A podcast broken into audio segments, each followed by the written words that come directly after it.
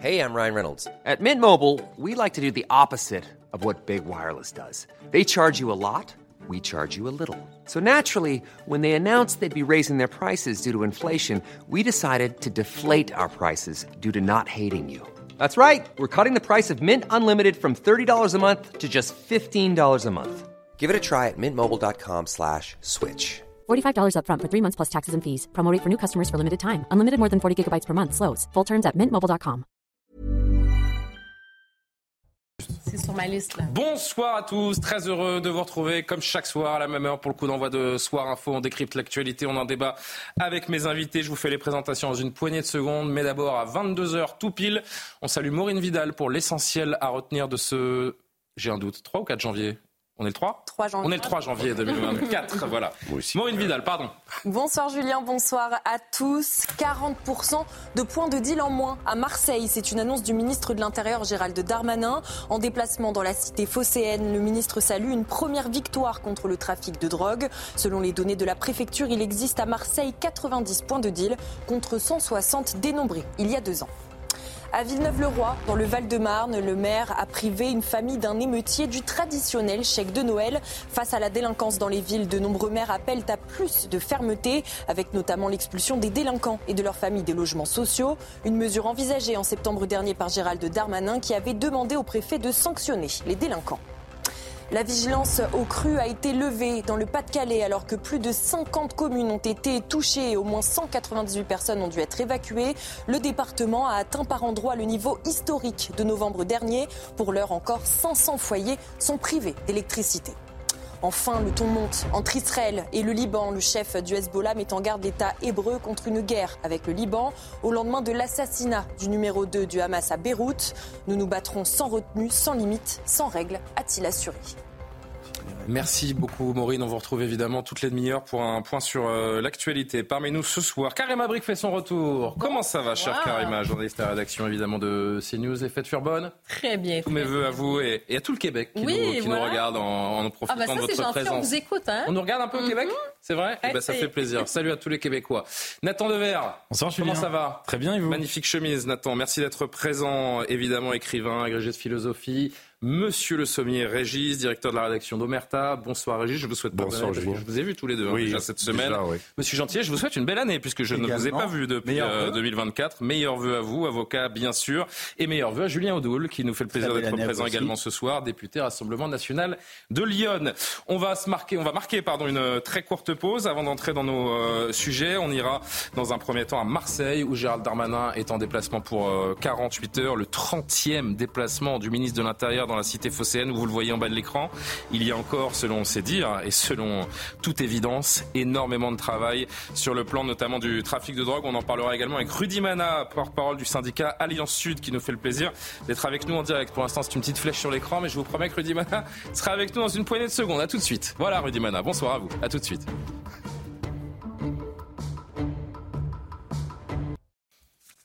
C'est allé vite, nous sommes de retour sur CNews en direct. La suite euh, de Soir Info, je vous le rappelle ce soir, Karim Abric, Régis Le Sommier, Nathan Dever, Julien Audoul et Pierre Gentillet. Gérald Darmanin, c'est notre premier sujet ce soir, tente à nouveau de prouver qu'il lutte contre le fléau de l'insécurité qui pourrit la vie des Français. Il est en ce moment à Marseille, jusqu'à demain inclus, où le nombre d'homicides sur fond de trafic de stupéfiants a atteint le record de 49 sur l'année 2023, 49 morts, un chiffre terrible qui signe euh, la puissance des gangs dans tous les quartiers de la ville. Écoutez les premiers mots du ministre de l'Intérieur à son arrivée dans la cité phocéenne tout à l'heure.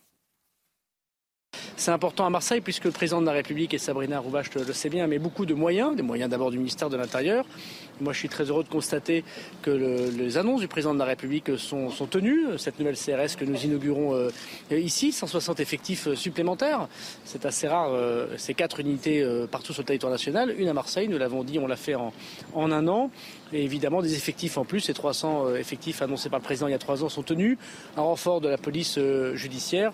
Bref, euh, effectivement, la sécurité des Marseillais est assurée par l'État, même s'il y a encore beaucoup de travail de lutte contre la délinquance du quotidien et bien sûr contre les trafiquants de, de stupéfiants. Donc ce début d'année, c'était un message pour remercier les policiers et les gendarmes, mais pour dire évidemment qu'on va accélérer encore le travail de fermeté. Bonsoir Rudy Mana, porte-parole du syndicat Alliance Sud. Merci d'être en direct par euh, vidéo euh, avec nous. Je voulais absolument vous avoir ce soir puisque Marseille c'est chez vous. Vous connaissez le, terrain. Cette euh, visite, on peut imaginer que les forces de l'ordre l'attendaient, même si elle ne résoudra pas, on l'a bien compris, tous les problèmes. 49 morts, 118 blessés en une seule année, nombre qui a plus que doublé en trois ans malgré les discours, malgré les plans. La situation semble toujours plus incontrôlable sur le terrain, Rudy Mana. Oui, vous avez tout à fait raison, Julien. La situation est même catastrophique. Euh, il faut se dire les choses. On a 49 morts. Euh, vous, l'écrivez vous-même. Vous voyez là 118 blessés. C'est absolument dingue. Et pourtant, et pourtant les, forces de l'ordre n'ont jamais interpellé autant de trafiquants de stupes et n'ont jamais saisi autant de stupéfiants et autant d'armes. Donc euh, la difficulté, elle est qu'aujourd'hui, euh, ben, j'ai l'impression qu'il y a la police, euh, on travaille, on va au charbon, on a des blessés, se roule par terre avec ces mecs tous les, tous les jours dans les cités pour les interpeller.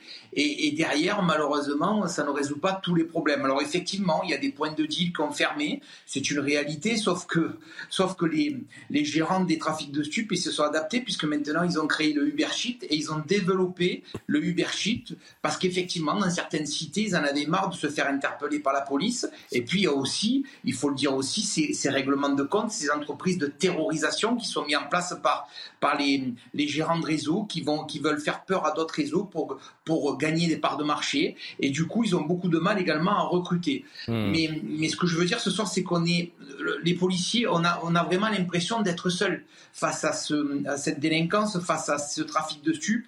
Et, franchement, je vous, je vous le dis, euh, c'est difficile pour nous de, de, de vider tous les jours cet océan à la petite cuillère. Vous attendez quoi de cette euh, visite, de ces 48 heures, de cette, pardon de le répéter, mais je trouve ça fou, de cette 30e visite du ministre euh, de l'Intérieur qui se félicite. Hein. C'est vrai qu'il y a des points de deal qui tombent, il y a des, euh, dealers, des têtes de, réseau, comme on les appelle, parfois aussi qui, qui tombent. Mais votre quotidien, il est inchangé. Bien sûr, notre quotidien, il est inchangé. Alors effectivement, ça fait la 30e fois que Gérald Darmanin vient à Marseille. Je crois que c'est un record. je crois qu'il est plus venu que certains députés LFI qui avaient été élus à Marseille il y a quelques années. Donc euh, vraiment, il est venu à de nombreuses reprises. Euh, il a amené des effectifs, il faut se dire les choses. Euh, il a essayé d'amener quelque chose de plus pour la police marseillaise, il faut le dire aussi. Le problème, c'est que tout seul, on n'y arrivera pas et donc tout seul, lui non plus, n'y arrivera pas. Parce que, si vous savez, si vous avez toujours autant d'enfants de 12, 13, 14 ans qui sont déscolarisés, c'est pas la faute de la police. Si vous avez des parents qui laissent leurs enfants dehors, c'est pas la faute de la police. Mmh. Si vous avez des juges qui ne veulent pas condamner sévèrement des individus qu'on a interpellés, c'est pas la faute de la police. Et pourtant, la police, elle a fait son job. Donc, je crois que vraiment, il faut aborder ce problème d'une manière plus différente, en tout cas plus globale, pour essayer de le résoudre ou essayer en partie de le résoudre. Parce que nous, on fait ce qu'on peut avec les moyens qu'on nous donne et c'est vrai qu'ils ont augmenté, mais clairement, ça suffit pas. Rudy Mana, vous évoquez cette jeunesse de plus en plus insaisissable. Euh, j'ai noté des points extrêmement marquants. Hein. Peut-être euh, c'est ça le plus marquant, c'est ce très fort rajeunissement des victimes et des auteurs dans ces règlements de compte, ces assassinats autour du trafic à Marseille. Sept mineurs tués en 2023, donc dont 18, enfin pas dont 18 et 18 euh, blessés. Sur les 56 personnes mises en examen sur cette année également, 6 mineurs et 51% sont de très très jeunes adultes qui ont entre 18 et 21 ans. Ce qu'il faut bien se dire également aujourd'hui pour qu'on comprenne, vous, vous le savez, mais c'est important de le répéter, c'est qu'il y a des jeunes de 18 ans aujourd'hui dont le métier, par exemple, c'est d'être tueur à gages. Nous en sommes là en 2024 dans la deuxième ville de France. Oui, on en est là en 2024 dans la deuxième ville de France. Vous avez raison, il y a des gamins de 18, même 17 ans qui sont recrutés pour, faire les sicarios euh, et qui, sont, qui, ont des, qui ont des modèles en, en, Amérique du Sud ou en Amérique latine et qui sont capables de, de dessouder, pardon de l'expression, des, des potentiels ennemis pour, euh, pour 10 000 balles. C'est ça la réalité de Marseille aujourd'hui. C'est pour ça que euh, je crois que quand on voit des gamins qui commencent à rentrer à 12-13 ans dans les trafics de stupes, eh bien, inéluctablement, irrémédiablement, ils finissent tueurs à gages à 18 ou 20 ans. Et, et c'est bien à cet âge-là, à 12, 13, 14 ans, qu'il faut qu'on fasse un énorme effort euh, dans ces écoles de la République avec des, des, profs, avec des, policiers, avec des magistrats, avec des politique, avec des médecins hmm. et avec éventuellement des associations de quartier pour, pour, leur passer des bons messages, quoi. Parce que c'est pas possible qu'à 12-13 ans, ces gamins-là, ils soient déscolarisés, ils soient dans ces trafics de sup, parce que nous, on n'arrive pas à les gérer, parce que de toute façon, il n'y a pas de condamnation pour ces gamins-là. Je voulais poser deux dernières questions avant de vous libérer, Rudy Mana. D'abord, euh, sur les femmes, parce que j'ai noté également qu'il hum, il y a une augmentation dans l'implication des, des, femmes qui, euh, il y a quelques années, étaient, euh, par exemple, des nourrices, hein, celles qui gardent la, la drogue dans, des appartements. Mais là, sur l'année, on a quatre mises en examen pour association de malfaiteurs en vue de commettre un crime. là encore, il y a la jeunesse et puis il y a de plus en plus de, femmes qui intègrent ces cartels, j'allais dire. En tout cas, oui, ces mafias, ces cartels, ces associations de malfaiteurs. Oui, tout à fait, effectivement, ça se féminise. Alors, on n'est pas encore à la, à la, parité comme dans la politique, mais enfin, on commence à y arriver doucement parce que, effectivement, ces, ces femmes euh, permettent parfois de transporter euh, des, des, grosses substances de stupéfiants. Il y en a aussi qui sont euh, des, des, vendeuses dans les cités. Effectivement, on voit de plus en plus de gamines, elles aussi, souvent déscolarisées assez tôt, qui, qui rentrent dans ces trafics de stupes. Et puis, il y, a une seule chose qui les attire, hein, c'est l'argent. Hein. Faut pas se leurrer. Hein. C'est vraiment le pouvoir de l'argent sur ces gamins-là qui fait qu'aujourd'hui, ils rentrent de plus en plus tôt dans ces trafics de stupes. Rudy et Mana, euh, personne évidemment ne doute de la détermination de la police. On peut être objectif également et se dire qu'on a un ministre de l'Intérieur qui est aussi euh, relativement déterminé sur, ce, sur cette lutte contre le trafic de drogue. Pour autant, bah, d'ailleurs on l'a écrit en bas de, en bas de l'écran, est-ce qu'il n'est pas trop tard, tout simplement ben, vous savez, euh, on sort quand même de, 40 ans de, où on a laissé beaucoup faire, il faut se le dire. Mhm. Donc aujourd'hui, on se retrouve, vous savez, quand je vous donne l'expression de l'océan avec la petite cuillère, je vous assure que c'est vraiment l'impression que l'on a, hein, parce que quand vous y allez tous les jours dans certaines cités, que tous les jours ça recommence et que vous faites ça sur pas sur dix jours. Est-ce qu'il y a une mesure, quelque chose qui pourrait euh, peut-être pas tout arrêter parce qu'il ne faut pas être non plus trop naïf, mais en tout cas qui permettrait de, renverser la table et, de faire que la peur change de camp et que tout cela soit sur une pente euh, non pas ascendante mais plutôt descendante? Est-ce que vous, ben l'homme de terrain qui sachait, qui savait de quoi il parle, aurait une, euh, une idée miracle pour commencer à avoir un début de solution si j'avais l'idée miracle, je l'aurais déjà, je l'aurais hmm. déjà fait euh, donner, mais, mais je crois que, je vous le dis, c'est des mots simples que je vais vous dire, mais il faut un État fort il faut une police forte, une justice forte, appliquer les peines, une nationale forte, et, et, et puis il faut qu'on soit plus fort qu'eux. Et pour être plus fort qu'eux, ben parfois il faut avoir des pratiques qui sont dures parce qu'on n'a pas le choix, parce que euh, on, se rend compte aujourd'hui, on, on, parle des refus de tempérer, ben euh, si vous êtes à Paris ou si vous êtes à Marseille, c'est pas tout à fait la même réglementation parce qu'à Paris on vous autorise et pas forcément à Marseille. Il faut que ça on le remette, il faut il faut qu'on remette tout dans l'ordre des choses quoi. Et il faut qu'aujourd'hui la police elle soit forte, les gendarmes, les soignants n'aillent plus travailler avec la boule au ventre, les, les profs n'aillent plus travailler avec la boule au ventre. Et pour cela, il faut que l'État soit fort. Et il faut. Et moi, j'aurais aimé, et, je l'ai déjà dit sur votre antenne d'ailleurs, j'aurais aimé que le, président de la République, dans ses vœux du 31 décembre, il dise, ben nous aujourd'hui, l'année 2024, ça va être l'année des, des, fonctions régaliennes de l'État. On, on, a besoin des flics, on a besoin des pompiers, on a besoin des soignants, on a besoin, on a besoin des profs. Et ben ça va être leur année. Et, cette année, on va tout faire pour que eux se sentent mieux. Parce que je crois qu'on est la dernière digue de la République. Et, je crois ah, que cette, dernière digue, elle se fissure partout. Parce que la plupart de ces corporations, les policiers aussi, vont travailler parfois avec la boule au ventre. Et bon courage d'ailleurs pour cette année 2024 euh, qui euh, ne va pas vous euh, laisser beaucoup de, temps de repos entre ce qui se passe évidemment à Marseille et puis ces Jeux Olympiques qui se profilent aussi hein, d'ailleurs dans la cité phocéenne qui accueillera des, épreuves de voile, hein, je, le, rappelle. Merci beaucoup Rudy Mana d'avoir pris le temps de nous, répondre sur CNews et, et à bientôt. On va faire un petit tour de table autour de ce qui vient d'être dit et, j'aimerais avoir bien sûr vos, commentaires. Je voudrais juste que vous entendiez cette habitante qui a été jointe, joint aujourd'hui qui parle de sa ville, qui est une Marseillaise de, toujours et qui ne, ne reconnaît plus l'endroit où elle vit. Il faut savoir que l'insécurité à Marseille maintenant touche toute la surface, la périphérie, enfin la périphérie et la, surface de la ville. Il n'y a plus de quartier qui ne soit épargné par l'insécurité. Autrefois, il, pouvait encore rester quelques endroits où on pouvait être tranquille. Ce n'est plus du tout le cas. Euh, moi-même, j'ai subi plusieurs agressions au cours de mon existence. J'ai 60 ans, j'en ai subi plusieurs. Mmh. Arrachage de sacs, agressions physiques, mais euh, ça devient maintenant, on va dire, monnaie courante. C'est-à-dire dans le quartier où vit ma mère, toutes les maisons étaient cambriolées, voire plusieurs fois. Julien Doul, pour commencer, peut-être. Euh, tiens, j'ai envie de poser euh, cette question que j'ai posée à Rudy Mana. Euh, Qu'attendent de cette énième visite ministérielle à Marseille? Je rappelle que c'est la 30e visite du ministre Darmanin. La réponse est dans la question. rien.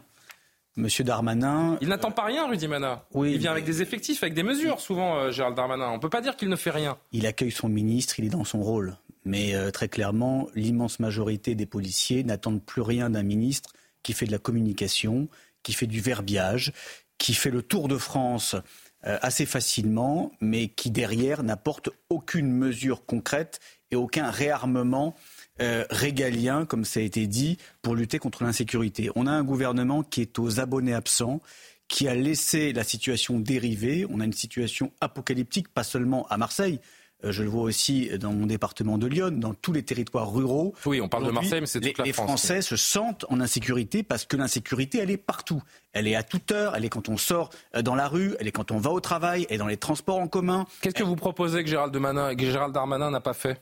Mais une mesure très simple, il faut que la justice frappe il faut que la justice soit impitoyable avec ceux qui nous pourrissent la vie. Ça, en l'occurrence, c'est pas la responsabilité de Gérald Darmanin. Oui, ça c'est clair. Il y a, y a, un mot euh, qui euh, est, est, un peu oublié, mais qui finalement, je le pense, et je pense que mon voisin sera peut-être d'accord avec moi, c'est le mot dissuasion. Il faut que la justice fasse peur aux délinquants. Qu'est-ce qui aujourd'hui enraye un délinquant? C'est la peur. La peur de la sanction, la peur de la justice, la peur d'aller en prison. Cette peur n'existe pas elle a totalement été occultée. On a voulu d'ailleurs la cacher. La peur, elle existe chez les honnêtes gens, elle existe aujourd'hui chez les policiers qui, quand ils vont euh, en mission, ont peur de se faire tuer parce que derrière, face à eux, ils ont des gens de plus en plus radicalisés, de plus en plus jeunes, qui n'hésitent plus à tuer du flic, qui n'hésitent plus à utiliser euh, la sauvagerie et la barbarie, très clairement. Mais il faut que la peur change de camp. C'est pas seulement un slogan. Il faut qu'il y ait une dissuasion judiciaire qui soit imposée, instituée et que très clairement, nos gouvernants n'aient plus peur de sanctionner ceux qui constituent une menace pour la société. Encore une ou deux prises de parole et, je rappelle à nos téléspectateurs qu'on reviendra hein, sur ce sujet à, 23h. Euh, Pierre Gentillet, je rappelle une chose importante hein, que je dis souvent, un crime ou délit sur quatre dans notre pays est lié à la drogue. Il C'est considérable. C'est considérable. C'est considérable. La dissuasion, c'est la seule euh, méthode qui euh, pourrait nous faire sortir de cette spirale infernale. Est-ce que le sursaut doit être uniquement sécuritaire d'ailleurs? Ah, alors, euh, tout à fait. C'est-à-dire que la réponse pénale, c'est une réponse qui ne se limite pas qu'à la police. Il faut bien comprendre cela. C'est-à-dire que pour que la police soit respectée, et malheureusement, il faut le dire, hein, et on a tous, je pense, ici autour de la table, euh, du respect pour la police. Mhm. Mais les délinquants, les criminels ont de moins en moins de respect pour la police. Pourquoi? Parce que la police ne fait plus peur. Pourquoi l'uniforme ne fait plus peur? Parce que ce n'est pas l'uniforme en soi qui impressionne, c'est la peur de la sanction. Et la sanction, elle n'est pas appliquée, elle n'est pas prise par le policier, elle est prise par le magistrat. C'est la raison pour laquelle il y a des réponses judiciaires, mais aussi, je le dis, et euh, j'ai un, député sur ma droite, euh, ce sont des réponses politiques. Euh, le policier, le syndicaliste tout à l'heure, Rudy Mana, en, parlait un peu. Moi, je pense qu'il y a des réponses claires et c'est pas en donnant plus d'argent à des associations de quartier ou en s'appuyant sur l'école de la République ou non encore une fois, quand on commet une sanction, quand on commet une infraction en France, on doit être sanctionné. Aussi, il y a un certain nombre de mesures. Contraindre les magistrats, qu'est-ce que ça veut dire? Évidemment, il n'y a pas d'ingérence dans la justice, ah, mais on peut rétablir les peines planchées. On peut rétablir les peines planchées qui n'ont pas été appliquées très longtemps en France. C'est une des rares mesures positives, de, mon point de vue, qui a été mise en place par Sarkozy. On peut réformer l'ordonnance des mineurs et on voit qu'il y a urgence au regard du nombre de mineurs qui sont impliqués de plus en plus, jeunes. Et on doit, ça me paraît l'évidence, expulser systématiquement tout délinquant tout criminel étranger. Parce qu'on sait que les mineurs isolés jouent aussi un rôle important dans, dans ces trafics, souvent contraints d'ailleurs euh, par, les, par les dealers sans, sans foi ni loi. Trois autres euh, prises de parole rapides? Oui, Julien, vous savez combien euh, génèrent les meilleurs points de, de deal à Marseille? Par jour. Je crois qu'on est entre 60 et 80 000 euros. On est à 150 000. Les, 150 000 trois, les meilleurs, les plus lucratifs. C'est 150 000. La moyenne, c'est 80 000. Donc ça, fait, on est autour de 3 millions d'euros par mois, par point de deal. Il suffit de dire cette euh, somme pour tout comprendre, en fait. Pour comprendre quoi? Pour comprendre que c'est pas simplement. Vous savez, euh, on a, on parle, on a parlé pour l'Amérique du Sud longtemps de narco-État.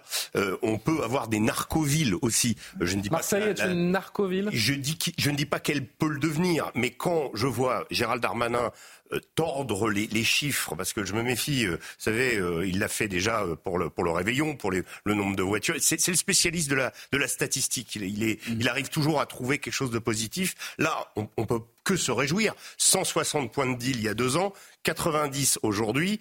La question, c'est est-ce que Mais le phénomène qui cherche de la drogue à Marseille, il en trouve. Hein. La question, c'est le phénomène d'Uber n'est-il pas une substitution au point de deal justement Alors on peut préciser juste parce que je pense qu'il y a beaucoup de téléspectateurs qui nous regardent. Parce ce terme Uber en gros, c'est un phénomène de livraison à domicile désormais. Hein. C'est-à-dire il y a plus de points de, deal, livraison de drogue à domicile. Et ça se fait par les réseaux sociaux, ça se fait un petit peu euh, par le WhatsApp et autres. Donc, la, la, vraie question, pardon de vous mais la question, c'est de savoir justement, c'est si la baisse de ces points de deal est dû davantage à, l'action de la police ou à la, livraison C'est ce que nous, par nous dit pas Gérald Darmanin.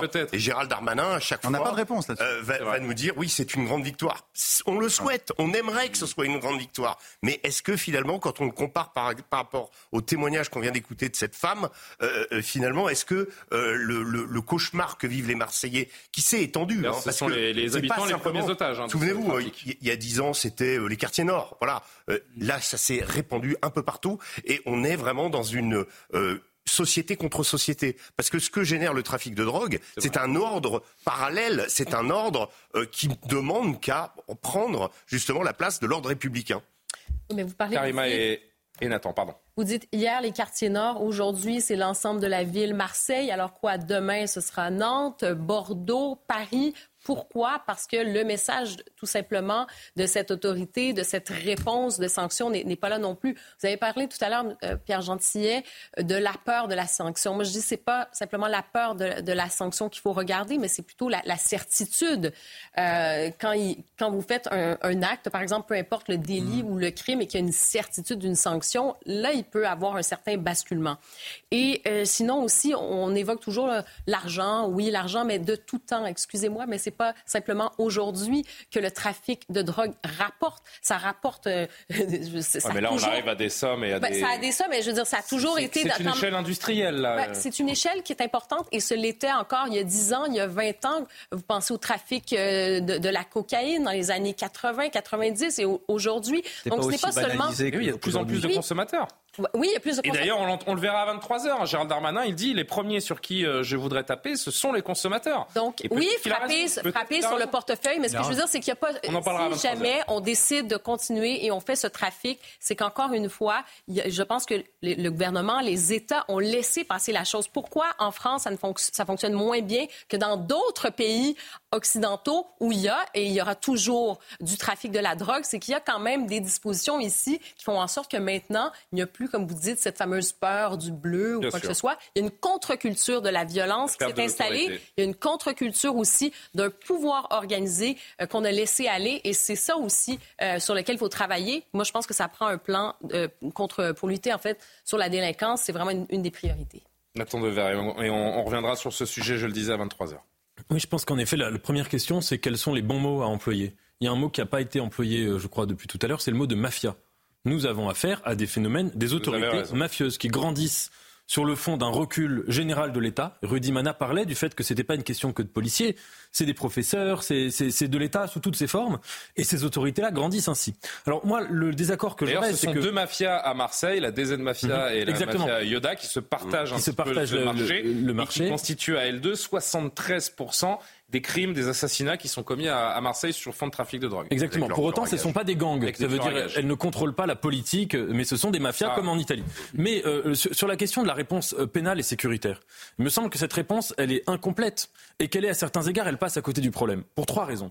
D'abord, c'est que quand vous arrêtez des gens qui sont tout en bas de la hiérarchie, que vous les mettez en prison, ce sont des rouages qui sont des maillons absolument interchangeables. Ils sont arrêtés le lendemain matin, ils sont remplacés. Première chose. Deuxième chose, c'est que ce qu'il faut voir, c'est que du point de vue de quelqu'un qui s'engage dans une mafia de drogue, c'est pas complètement irrationnel du point de vue de la décision de se dire qu'il va gagner par exemple 2 ou 300 000 euros qu'il va pouvoir mettre de côté et faire 4 ans de prison. Il y a des gens que ça ne dérange absolument pas. Il y a un choix rationnel derrière. Euh, euh, et troisième chose que j'aimerais dire, c'est qu'il y a un grand mythe sur la prison qui est le mythe de la prison comme euh, lieu hermétique. Euh, c'est pas vrai. Si vous avez, vous arrêtez même des gens qui sont tout en haut de la hiérarchie euh, d'une mafia de drogue, ils peuvent tout à fait continuer, euh, malgré les brouillages de réseau, etc., à gérer leur business depuis leur cellule de prison. Donc pour ces trois raisons, il me semble que la, la, réponse sécuritaire et la réponse pénale, elle est incomplète et que ce qu'il faut vraiment voir, c'est la question du recul de l'État qui a rendu possible que des autorités mafieuses s'emparent d'un certain nombre de, territoires. Et on reviendra sur ce sujet, je vous le disais, après 23 heures, on entendra un peu plus précisément les, les mots du ministre de l'Intérieur qui a entamé ce, déplacement qui durera jusqu'à demain à, Marseille. Marine Le Pen, Monsieur Odoul. Marine Le Pen présente ses vœux de fin d'année dans la langue de Tolstoï. Ou quand le porte-parole du parti macroniste utilise plutôt l'intelligence artificielle pour dénoncer une supposée proximité entre le RN et, la Russie, une manipulation, une manipulation qui euh, nous interpelle. Regardez de quoi il s'agit. Mes chers compatriotes, C'est avec le cœur en полном оптимизма я обращаюсь к вам с наилучшими пожеланиями в наступающем году. Новый год – это не только драгоценное время для встречи с друзьями и семьей, но и возможность для всех нас подвести итоги уходящего года и заглянуть в новый.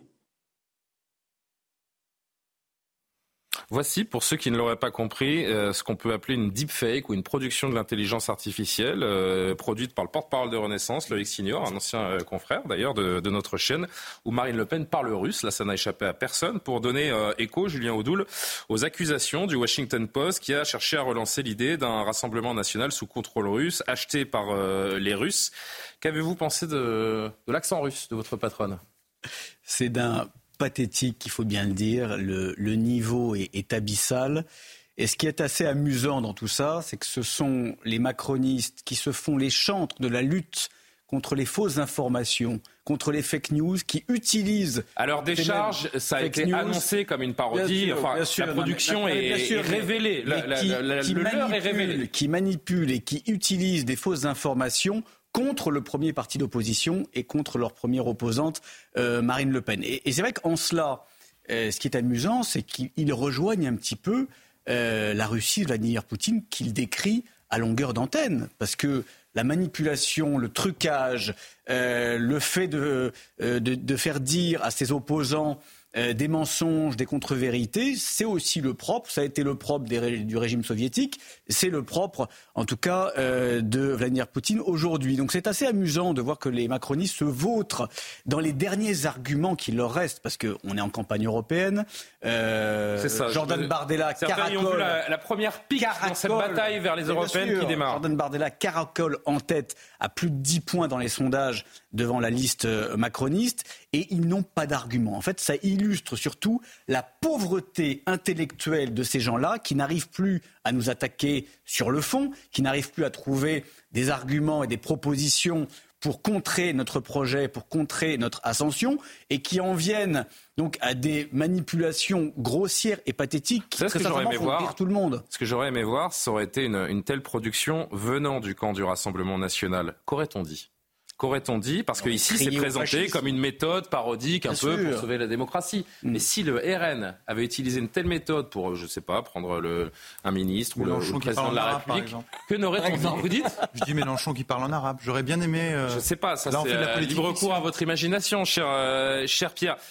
Mais un là-dessus, Julien parce qu'on va marquer la pause JT, puis chacun va évidemment donner son avis là-dessus. Mais, rappelez-vous, ça avait été d'ailleurs le cas, il y avait eu une campagne de communication pour dénoncer des élus islamo-gauchistes. Mhm. On se rappelle de Ali Juppé, etc. Ça avait suscité un tollé, indignation, euh, euh, insultes euh, et autres. là, c'est pour rire. mais, là, c'est pour rire. Et là, comme c'est le Rassemblement national, finalement. Vous savez ce qu'en a pensé Marine Le Pen? Vous avez échangé avec elle là-dessus? J'ai pas eu son sentiment, mais je pense qu'elle a d'autres priorités que de s'intéresser aux, pitreries de la Macronie. Chacun va donner son avis sur ce deepfake donc de Marine Le Pen, mais avant cela, 22h30 quasiment, un point par l'actualité avec euh, Marouine Vidal.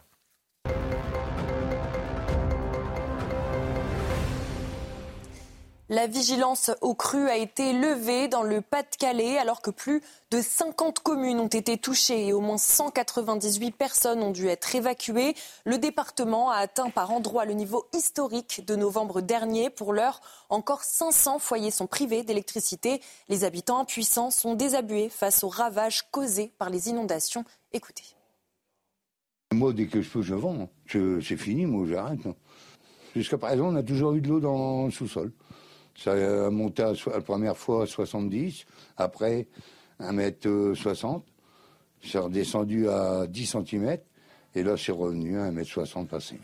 Alors, il y a le coup. Euh, on ne sait plus quoi faire. 50 ans qu'on est ici, nous. Hein. hein?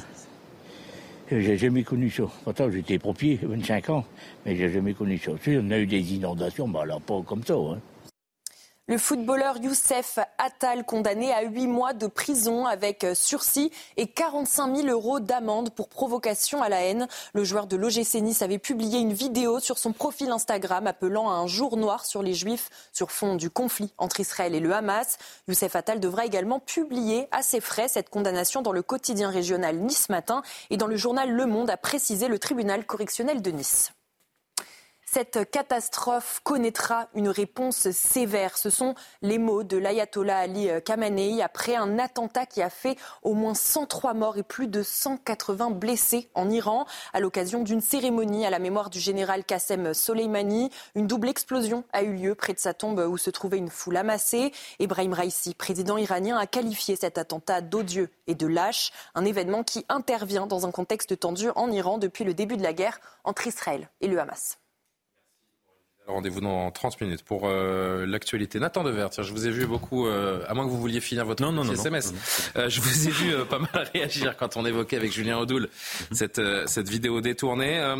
Est-ce que c'est le rôle d'un parti politique de faire ce genre de montage, franchement? Écoutez, moi je ne partage pas une demi, un quart d'idée avec Marine Le Pen, mais, et d'ailleurs pas mais, et je pense que justement, il y a des méthodes qui doivent être respectées. Des méthodes, à savoir que ça doit donner lieu à un débat sur les idées, à une déconstruction rationnelle du discours politique, et pas ni à des attaques euh, euh, personnelles, euh, comme on dirait vulgairement, en dessous de la ceinture, qui sont toujours, de toutes les manières, contre-productives, et encore moins à la question que vous avez soulevée des deepfakes. On est aujourd'hui, quand on voit en un an, en un an, hein, les progrès qu'ont fait l'intelligence artificielle, pour générer des images qui sont fausses, mm. des discours qui sont faux, euh, parfois d'ailleurs euh, euh, pour pouvoir humilier des gens avec des, montages pornographiques. Quand on voit que tout ça peut être extrêmement vraisemblable, qu'un porte-parole d'un parti politique important puisse utiliser même de manière parodique ce genre de méthode. Parce qu'aujourd'hui la production, elle est avouée, mais demain Qu'en sera-t-il Voilà, exactement. Donc on, ça, on est, on est vraiment là, au, bord d'un précipice. Je quelque chose de vertigineux qui pourrait véritablement nous dépasser. Ouais, avec ça, en effet. Maintenant, sur la question de la Russie, euh, si je vous dis que je suis pour faire un, un, débat sur le plan des idées, il me semblait que s'il fallait euh, euh, parler du, du lien qu'il y a de l'histoire qu'il y a entre le Rassemblement national, pas que Marine Le Pen et la Russie. Il fallait par exemple rappeler qu'en 2014, quand il y a eu l'annexion de la Crimée, euh, Madame Le Pen euh, a trouvé que cette annexion était légitime. Il fallait rappeler que par exemple en Mais quoi, à chaque fois que des forces euh, souverainistes, on va dire, vont percer en Occident, il faudra y voir la main de la Russie?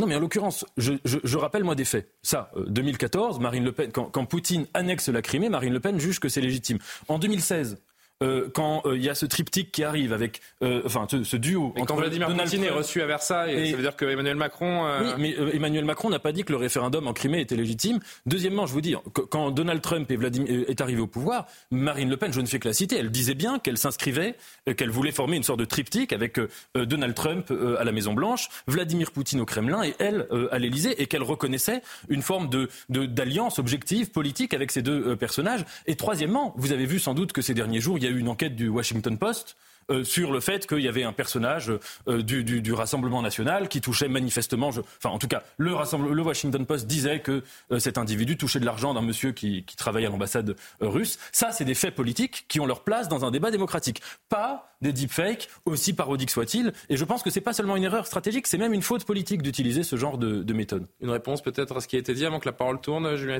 Julien Doul Oui, alors déjà, l'article et la pseudo-enquête du Washington Post n'est pas un fait politique.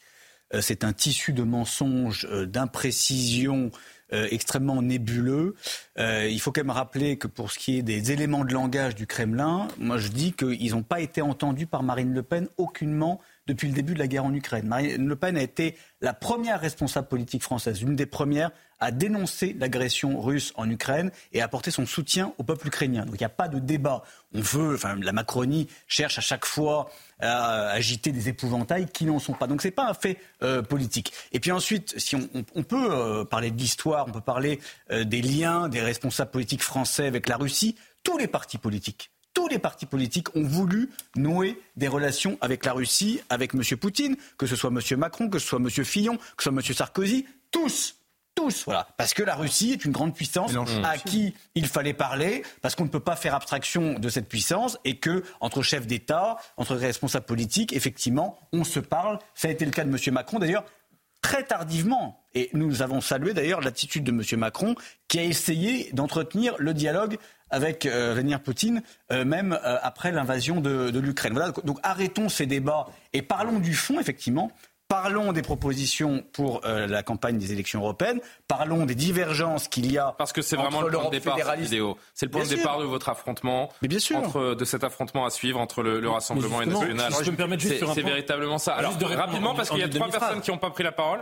Parlons du fond, en effet. Euh, il y a une différence entre la position, et je dis pas ça pour le défendre, mais la position de quelqu'un comme Emmanuel Macron, ou pas que lui, euh, d'estimer que la Russie est un grand pays avec lequel, évidemment, il n'était pas, question, pas question, notamment en 2017, de, de n'avoir aucune euh, communication et de recevoir par exemple Vladimir Poutine à ce moment-là euh, au château de Versailles, on s'en souvient. Il y a une différence et entre au ça de Brégançon. et au fer de Brégançon, mais il y a une différence entre ça où on est dans un échange diplomatique, comme avec le président argentin aujourd'hui, bon, et euh, trois personnages politiques. Il y en a trois, en tout cas candidats à la présidentielle, qui ont fait l'éloge politique de Vladimir Poutine. Il y a Marine Le Pen, il y a Éric Zemmour, et il y a en effet, sur l'action géopolitique de, de Vladimir Poutine, il y a Jean-Luc Mélenchon. Bon. Euh, Éric Zemmour, on sort un tout petit peu du débat qui était sur cette euh, manif. Non, non, mais vous avez raison, parce que le fond, le fond est, est, essentiel, et c'était bien d'avoir cette, cet échange ouais, entre vous deux. Mais je voudrais qu'on qu revienne sur cette méthode, sur ce jeu dangereux qui peut, euh, in fine, arriver à un point où les gens ne vont plus croire rien de ce qu'ils voient. Alors, Karima qui voulait dire un mot, Régis, et dans l'ordre, euh, Pierre pour conclure. En fait, pour ce qui est de la confiance des gens, des citoyens envers l'information, envers les autorités, je pense qu'elle a déjà été abîmée depuis plusieurs années. On pourrait dire qu'il y a eu une accélération avec la période COVID où les gens étaient bon, confinés chez eux. Leurs sources d'information, souvent, et ça c'est au, fil des, années, en fait, maintenant, ce beaucoup, c'est beaucoup sur les réseaux sociaux. Alors les gens s'informent de cette manière. Il y a un décrochage avec les élites, il y a un décrochage avec certains médias traditionnels, avec le narratif qui est présenté euh, parfois dans les différents médias. Et je pense que euh, une, une vidéo comme celle-là où on utilise l'image de quelqu'un, non pas juste l'image, mais vraiment la, la, voix, les, euh, ben, c'est un tout, détournement, en fait. tout simplement. Exactement. Je pense que ça rajoute à cet édifice de perte de confiance parce que vous dites, mais qu'est-ce que ça sera demain? Moi, je pense que pour une partie de la population, c'est déjà, mais qu'est-ce qui se passe aujourd'hui? Est-ce que finalement, ce qu'on voit là, bon, on nous dit que c'est l'intelligence artificielle. Qu'est-ce qui me dit que la semaine dernière, la vidéo que j'ai vue, la citation que j'ai que j'ai lue, euh, c'était vrai? Donc, on est on malheureusement dans et... un univers un peu parallèle où la confiance est brisée. J'espère qu'on pourra recréer. Oui. Et on a la chance d'être encore. Mais malheureusement, je pense qu'on va, Karima, ça va encore pire. Karima, c'est pas ce qui est pas ce qui est le plus ouais. grave, c'est que c'est fait par euh, le porte-parole bah, du premier parti euh, du parti au pouvoir. -hmm. C'est là où il y a peut-être un problème. Il n'y a pas d'éthique en fait. Et, et, et, si c'est le, le, parti au pouvoir Déjà, qui montre l'exemple, c'est de la parodie et que c'est oui. Euh, voilà. Bon, voilà. Alors moi, je voulais revenir rajouter une chose euh, par rapport à ce qui a été dit. C'est sur le fond, l'article du Washington Post, euh, je l'ai lu. Je suis été extrêmement déçu parce que j'ai beaucoup de respect pour la, presse américaine, et notamment le Washington Post en particulier et le New York Times, qui, qui ont mené dans leur histoire des grandes enquêtes, etc. Bon, là, euh, on nous parle de documents du Kremlin obtenus par un service de sécurité européen. Euh, voilà, c'est juste un document du Kremlin. Il, le, le, le, le, document n'est pas euh, comment révélé. C'est-à-dire que en fait, pas de la preuve irréfutable. Pas, euh... non. Alors il y a un personnage en effet, hein, Monsieur euh, comment Schaffhauser, qui a été donc ancien député européen sous la bannière du Front National puis du Rassemblement National. Mais dans tous les partis politiques, il y a eu un type qui s'est occupé de la Russie à un moment ou à un autre. déjà connu. Il n'y a rien de nouveau. Et, et, et en fait, voilà, il n'y a pas d'éléments nouveaux. Oui. Là là, comment ouais. celle qui rédige l'article, Catherine Belton, est quand même une spécialiste de la Russie. On n'est pas, mais quand on lit l'article, on, on, se dit, euh, c'est un peu léger, c'est un peu léger. Euh, on pensait de la part du Washington Post un truc un peu plus costaud. Pierre, votre voilà. commentaire non, sur la forme, sur le fond? Oh, Écoutez, je vais peut-être vous surprendre, mais moi, sur la forme... Ça vous a amusé? Non, non, ça m'a pas amusé, mais je, suis toujours sur, Elle parle bien de plus en hein, plus surpris par ce que ce que l'IA est capable de faire. Voilà, je, je, vous le dis, et c'est même un peu. C'est ça que je voulais dire, pardon de vous couper, je vous rends tout de suite la parole. La chance peut-être que nous avons en 2024 désormais, c'est que l'IA n'est pas encore à un point d'une telle perfection que euh, l'être humain est encore capable, par des procédés technologiques, d'identifier, d'identifier le faux, d'identifier le fake. mais peut-être que dans un an, deux ans, à force d'un développement, euh, vous mm. serez complètement perdu entre la réalité et la, et la fiction, et que en, effet, on va vers quelque euh, chose qui est vertigineux. Oui, mais il faut développer l'intelligence artificielle qui vous dit que c'est l'intelligence artificielle. voilà, il ira plus vite des cow et des Indiens. Maintenant, si on met cet élément-là de côté, enfin sur le fond entre guillemets, parce qu'il n'y a pas de fond en fait, à vrai dire mm. justement. Bah, euh, c'est cette ingérence supposée euh, russe. Ça euh. traduit, il y, a un élément à retenir, d'après moi, et qui s'articule avec l'intervention d'Emmanuel Macron, les vœux d'Emmanuel Macron. Qu'a dit Emmanuel Macron dans ses vœux? Il a dit, le 9 juin prochain, vous aurez à choisir entre la Russie d'un côté, les ennemis de la démocratie et ceux qui veulent faire, qui veulent réarmer l'Europe. Réarmer l'Europe. On est dans un, en plus, on est dans un, un discours presque, presque guerrier. Et là, cette vidéo euh, parodique de, partagée par le porte-parole de la République en marche, Loïc Signor, qui est dans la caricature, hein, clairement, pour dire, en gros, Marine Le Pen, c'est l'agent de Vladimir Poutine. C'est, d'après moi, l'axe qu'ils ont choisi pour mener leur campagne contre le Rassemblement national aux élections européennes. Ce qui traduit, évidemment, une grande pauvreté. Et c'est là où je suis obligé de rebondir sur le débat que vous aviez. Et c'est ça pour moi qui est très très grave. C'est-à-dire que on ne peut pas confondre le fait pour Marine Le Pen d'avoir eu des positions qu'elle a toujours assumées, elle a continué à l'assumer, notamment à l'occasion de cette fameuse commission d'enquête à l'Assemblée nationale qui n'a abouti sur rien. Rien. Il n'y a eu aucun fait, aucun élément avancé qui prouverait que Marine Le Pen, que le Rassemblement national serait piloté par la Russie ou aurait une quelconque influence. Non, nous sommes, et c'est ça qu'il faut bien comprendre, il y a des gens qui ont des convictions. On n'est pas d'accord avec eux. Il se trouve que Marine Le Pen a, semble-t-il, une conviction en politique étrangère qu'elle a eue de manière constante. Elle, il y a eu l'événement en Ukraine, c'est-à-dire l'invasion de euh, l'Ukraine par la Russie qui mécaniquement a fait changer les choses, mais elle a eu des positions et ces positions, elle les assume.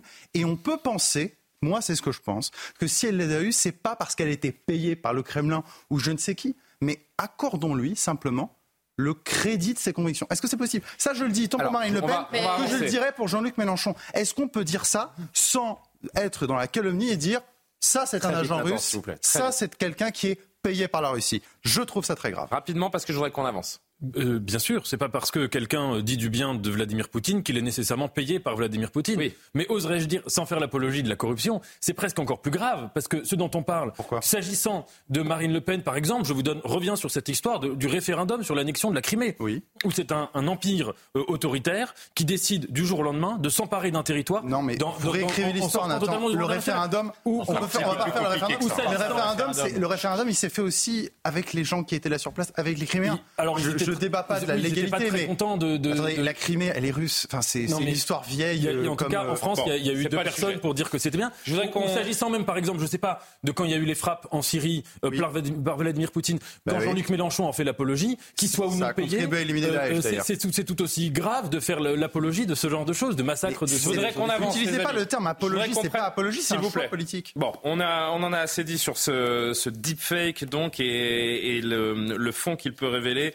de cet affrontement à distance, mmh. surtout comment Oui, gouvernemental. Oui, non, pas deepfake gouvernemental, parce que c'est le parti Renaissance. C'est pas le, c'est pas le porte-parole du gouvernement qui fait ça, c'est le porte-parole du C'est pas un blogueur dans un coin. Bien sûr que non. Bien sûr que non. Et puis, est-ce que Loïc Singer sera candidat aux européennes? Ça, ce serait une autre question et ça mettrait encore plus en perspective peut-être ce, euh, ce petit tweet, cette, euh, cette vidéo. On va parler du euh, remaniement de plus en plus, j'allais dire probable, j'allais je vais me dire possible.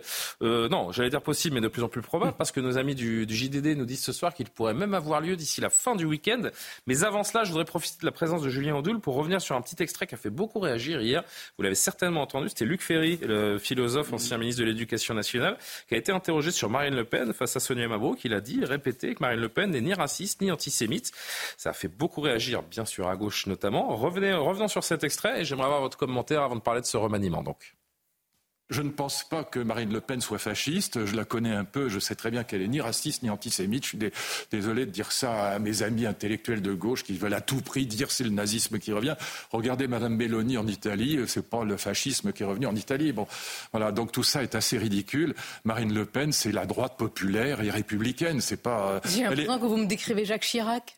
Mais elle est moins à droite que Pandro et Pasqua en 70. Voilà, c'est la vérité. Et, ça n'a rien à voir avec l'extrême droite. L'extrême droite, elle était antisémite, elle était votre raciste. définition de l'extrême droite d'ailleurs bah, L'extrême droite, c'est bah, dire comme l'extrême gauche. L'extrême droite était révolutionnaire. Factieuse. La révolution, elle était factieuse. Elle assassinait les opposants. Elle voulait prendre le pouvoir par les armes et par la violence. Elle était antisémite et raciste. C'est absolument pas le cas de Marine Le Pen, qui n'est ni antisémite ni raciste et qui est évidemment républicaine. Maintenant, on peut avoir. Moi, j'ai des désaccords avec le Rassemblement national, mais beaucoup plus sur le plan économique économique que sur le plan euh, euh, moral ou politique. il faut arrêter de dire que c'est que c'est le fascisme et que c'est l'immoralité. C'est pas vrai. C'est simplement faux. Et les 42% qui ont voté pour elle savent que c'est faux. Et donc quand, quand on insulte ces gens-là, on les renforce.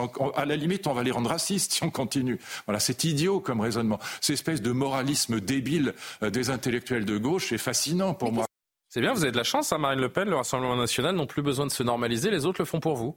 Euh, exactement. Et, Merci, Monsieur Ferry. Et, Luc Ferry, en disant des évidences. Euh, Pas pour tout le monde. Hein. Oui, mais c'est une évidence, mais il, il, fait bien de le dire. Il fait bien de le dire. Et, surtout, je trouve que ce qui est important euh, dans son propos, c'est qu'il a redonné la vraie définition de l'extrême droite. Ce qualificatif honteux qui a été euh, euh, jeté euh, au visage de toutes les femmes et de tous les hommes qui ne pensaient pas comme le système, qui avaient le malheur de vouloir défendre la France, d'aimer le peuple français, de vouloir lutter contre l'immigration, contre l'insécurité, préserver l'identité nationale. Ce qualificatif honteux, il a redonné sa définition. Voilà. Juste que vous regardiez ces, petits tweets qui viennent de, de, la gauche après les propos de, de Luc Ferry, et puis on en dit un dernier mot avec vous. Olivier Faure, premier secrétaire du PS, la dédiabolisation ne suffisait pas. La droite passe en mode légitimation du RN en ne faisant un parti républicain et populaire, en en faisant pardon un parti républicain et populaire. Le racisme est une invention des intellectuels de gauche.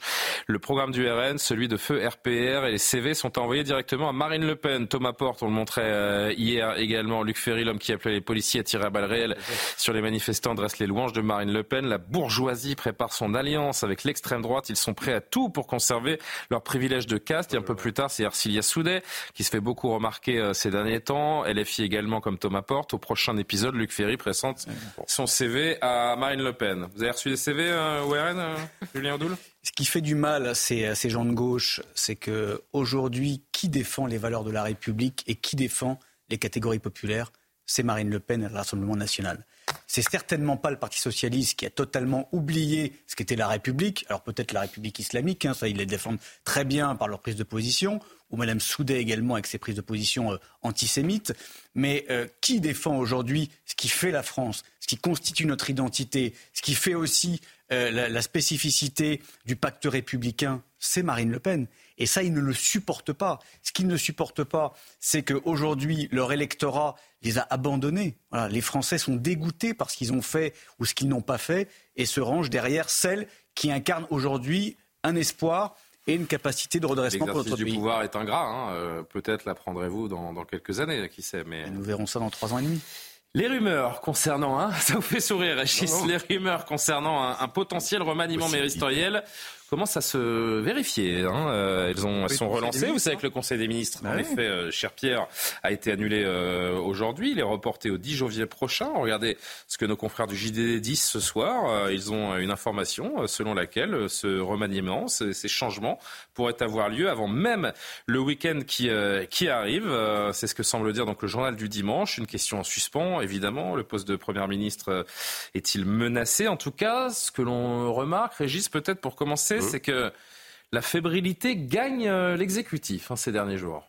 Oui, j'ai lu eux également, je ne sais pas si c'est le JDD qui annonce ça, que les ministres qui avaient menacé de partir euh, seraient euh, de facto euh, ah, Ça, j'en sais rien, mais il y, a une liste de ministres. On va afficher cette liste parce qu'on a fait un petit peu le, tri dans ceux qui sont, vous savez, qui sont au rouge, au vert ou à l'orange. ceux qui pourraient potentiellement sortir du, gouvernement. On va parler de la frange plutôt à gauche, qui s'est mm. un petit peu opposée, en tout cas qui a fait savoir qu'elle n'était pas totalement favorables, notamment à la réforme, euh, à la loi pardon, asile et, immigration. On pense à Clément Beaune, dont on lira d'ailleurs quelques lignes, puisqu'il se confie aux Parisiens aujourd'hui en France ce soir. Rima Abdul-Malak, à la culture, Patrice Végriette, Sylvie Retailleau, Roland Lescure, qui sont plutôt à gauche. Et puis vous avez aussi euh, Agnès Firmin-Lebaudot, Olivier Dussopt, qui eux sont peut-être un petit peu, un petit peu fatigués, on va dire, ces, ces derniers temps, qui sont un petit peu ennuyés également par des affaires judiciaires. Voilà les noms qui pourraient éventuellement être les, plus faciles à, sortir, on va dire. Mais tout, tout, ça me laisse penser que si ça se concrétise, si votre prophétie se concrétise, c'est du travail. Euh, eh bien, on aura, à la différence des vœux d'Emmanuel Macron, un vrai cap. Ça voudra dire qu'Emmanuel Macron aura choisi. Euh, il parle d'autorité, il parle de restauration de l'éducation, il parle de, grands mots, il met la France, la France, la France. Bah, c'est sûr que euh, s'il va vraiment euh, dans, ce, dans cette direction-là, au moins on aura un cap, parce qu'on est quand même resté un peu sur notre fin avec ces, ces vœux en forme de, euh, très belle, très etc. Mais euh, pas vraiment de. on, est quand même dans le brouillard en ce début de 2024. Clément Beaune, dont on, a même pensé à un moment qu'il démissionne euh, après la CMP, la promulgation de cette loi immigration. Il y a une chose que je n'accepterai pas, dit-il ce soir, donc, c'est qu'on me donne une leçon de loyauté. Je suis engagé depuis dix ans auprès du président de la République. Je suis membre d'En Marche, devenu Renaissance depuis le 6 avril 2016. J'ai porté tous les combats avec ma sensibilité mes valeurs pour être dans un gouvernement il faut d'abord qu'on vous le propose et puis il faut être utile. Tant que ces conditions sont réunies, je serai heureux de servir. Bon, on a, on a tous la traduction, hein. là il n'y a pas besoin de deepfake. Je veux rester. Je ne veux pas critiquer euh, le programme de cette émission, mais ça intéresse qui cette histoire de remaniement? Bonne question. Franchement, je me pose la question parce que c'est vrai, c'est vrai, Je pense que et, je sais pourquoi vous posez cette question parce que quel que soit le remaniement, ça sera du pareil au même. Exactement. Ce sera la même chose. Euh, il y aura les mêmes sujets. Il y aura les et avec un décalage, avec un décalage aussi important. Il y aura la même démission face. Euh, on, a évoqué quand même Emmanuel Macron qui nous a annoncé la mère de grande révolution politique. C'est vrai que c'est une idée qu'on avait hier. alors tout le monde a dit un petit mot là, je sais plus où la tête. Mais euh, Emmanuel Macron, dans son interview, par exemple au Figaro où, euh, encore il y a quelques semaines, il nous disait qu'il nous prévoyait des immenses révolutions politiques, un, reset complet de la République. Si c'est juste de faire des petits changements de, de siège, euh, pour le coup, on est presque dans le registre de la, de la parodie de, de, de changement. Cela dit, à supposer que euh, les ministres que vous évoquez euh, soient en effet sortis du gouvernement, là où on pourrait en tirer une analyse, c'est que ça acterait le fait qu'il y a eu deux Emmanuel Macron. Ça veut dire un Emmanuel Macron de 2017 qui se présentait résolument comme une sorte d'Obama français, de candidat progressiste. Il n'y en a pas deux d'Emmanuel Macron, de candidat il y en a 15. Hmm. Non, non, je pense justement, évidemment, c'est un, c'est un candidat qui, enfin, c'est un homme politique qui cherche à faire plaisir à beaucoup de gens, etc. Mais fondamentalement, il y a quand même deux grandes tendances politiques. Il y a la tendance 2017 qui était Emmanuel Macron comme émanation du Parti socialiste, allant chercher à droite sur l'économie, mais sur toutes les questions sociétales qui étaient profondément progressistes. Et si en effet des gens comme Clément Beaune étaient amenés à être euh, sortis du gouvernement, alors là, on aurait affaire à un Emmanuel Macron beaucoup plus euh, conservateur. Mais Clément Beaune est loyal. Et dans des moments de grande fragilité, comme c'est le cas actuellement, les gens loyaux, on les compte euh, sur les doigts d'une main et oui. je pense pas non. Alors, non mais moi j'ai bien aimé ce que vient de dire euh, Régis parce que c'est vrai qu'en l'entendant hier, parce qu'elle s'est longuement confiée sur notre antenne après de nouvelles menaces de mort, on a beaucoup évoqué le cas de la mère de Romans-sur-Isère et on se disait, et c'est vrai que Régis le rappelle, voilà, des gens qui ont les mains dans le cambouis, pardon de le dire de cette façon, mais qui disent les mots avec le, sens des réalités, qui parlent comme les Français qui ont la réalité, également qui ont la, réalité, en face, en face, et même autour d'eux. Et voilà, peut-être que peut-être que de manière inédite, ce serait ce serait une idée de, de Je souhaite un meilleur de faire monter que de monter sur le radeau de la Méduse, très clairement. Peu importe. Où elle ne ferait rien. Je parle pas, je parle pas de, des conséquences pour la personne qui euh, prendrait un portefeuille, mais surtout de ce que ça changerait du regard des Français sur le gouvernement qui pourrait être euh, celui-ci. Robert Ménard qui lui est maire de Béziers, euh, a apporté un avis sur cette question. Écoutez-le. Je suis persuadé que si euh, Emmanuel Macron change pour quasiment les mêmes ou ceux qui reviennent, euh, qui leur ressemblent tellement que tu ne sais plus d'ailleurs qui est ministre ou qui est secrétaire d'État, je suis incapable de, le dire, et pour faire à peu près la même chose, ça sert à rien. Ça sert à rien. Ce qu'il faut, c'est d'autres gens d'autres gens, moins dans des logiques politiques, ah. moins dans des logiques politiques. Alors, une réaction, euh, oui, Pierre Gentil. Euh, non, non, mais c'est-à-dire que, bon, euh, je, pense que ce remaniement, de manière générale, et je, suis d'accord avec Nathan, les Français s'en fichent. Concrètement, les Français s'en fichent. Je pense que c'est encore moins important, on en discute encore moins dans les foyers français que l'affaire de Pardieu. Vous voyez, c'est vous dire. C'est vous dire. on en parle. Je, pense qu'on en a parlé trois jours, qu'on n'en parle plus, et je pense que les gens en saturent de cette affaire, et n'en parlons pas. Et en fait, personne ne l'attend ce remaniement, à part nous. Il n'y a, que nous qui l'attendons.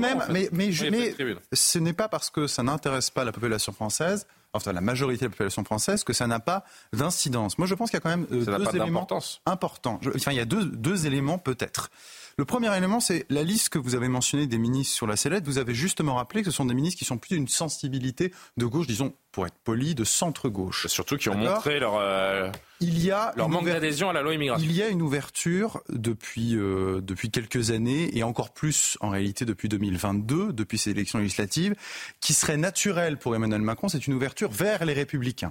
C'est la raison pour laquelle on a mentionné à un moment dans certains papiers le cornu comme étant.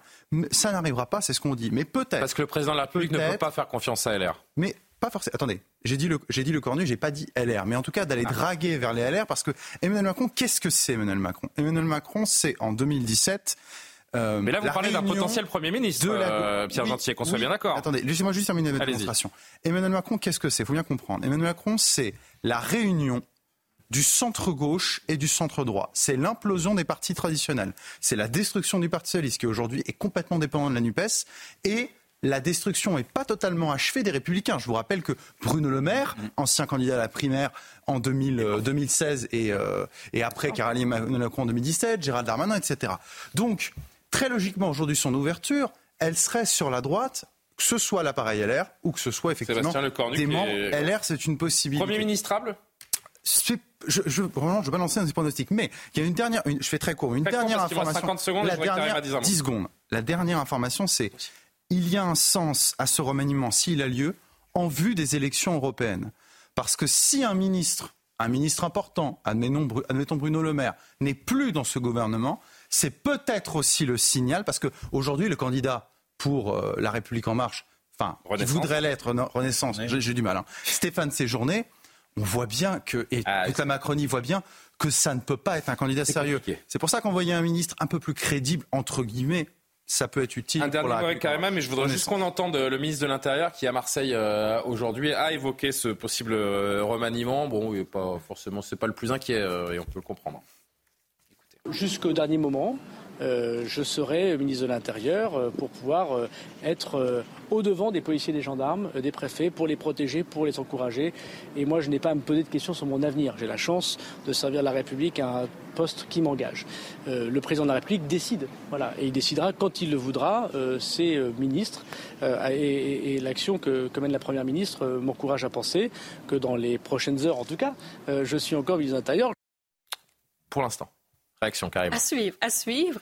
Euh, bon, évidemment, toute la technicalité, le jeu de chaise musicale, ça intéresse peut-être moins les Français, mais je pense que ce qui peut être très intéressant, c'est de voir un peu la direction, parce que le en même temps d'Emmanuel Macron, qu'est-ce que ça lui a donné au final? Ben, ça lui a donné une majorité relative et on a l'impression qu'aujourd'hui, on aurait besoin d'un coup de vent, on aurait besoin d'une espèce de sursaut. On est passé de En Marche à Renaissance à un président qui a acté d'une décivilisation.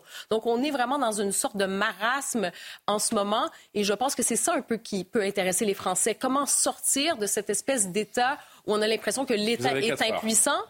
Non, mais c'est de, ça dont on a besoin. Donc, le petit jeu de chaise musicale, c'est une chose, mais de sentir, est-ce qu'il y a des personnalités qui peuvent incarner une direction? Moi, je pense que c'est ça qui va intéresser les Français au cours des prochains mois. On repartira pour Marseille après la pause où le ministre de l'Intérieur est en déplacement pour 48 euh, heures. Peut-il euh, entretenir euh, l'espoir de mettre fin au trafic de drogue qui gangrène la cité phocéenne? On tendra d'y répondre. On viendra sur cette affaire du Trocadéro, cette gamine de 7 ans agressée sexuellement. Vous connaîtrez la peine infligée à son, agresseur. Ces mères qui veulent sanctionner les, parents de, délinquants. Et puis ce phénomène également grandissant des braquages à domicile. Ces stars, ces célébrités qui sont euh, menacés physiquement, gratuitement, et qui vivent un immense traumatisme. A tout de suite.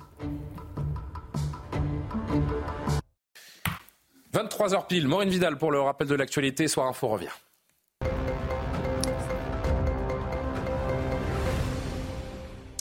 Triste nouvelle à la suite des inondations qui ont frappé plusieurs départements en France depuis hier. Un homme de 73 ans a été découvert mort dans sa voiture en partie immergée en Loire-Atlantique cet après-midi. Il se serait engagé sur une route coupée à la circulation à cause des inondations.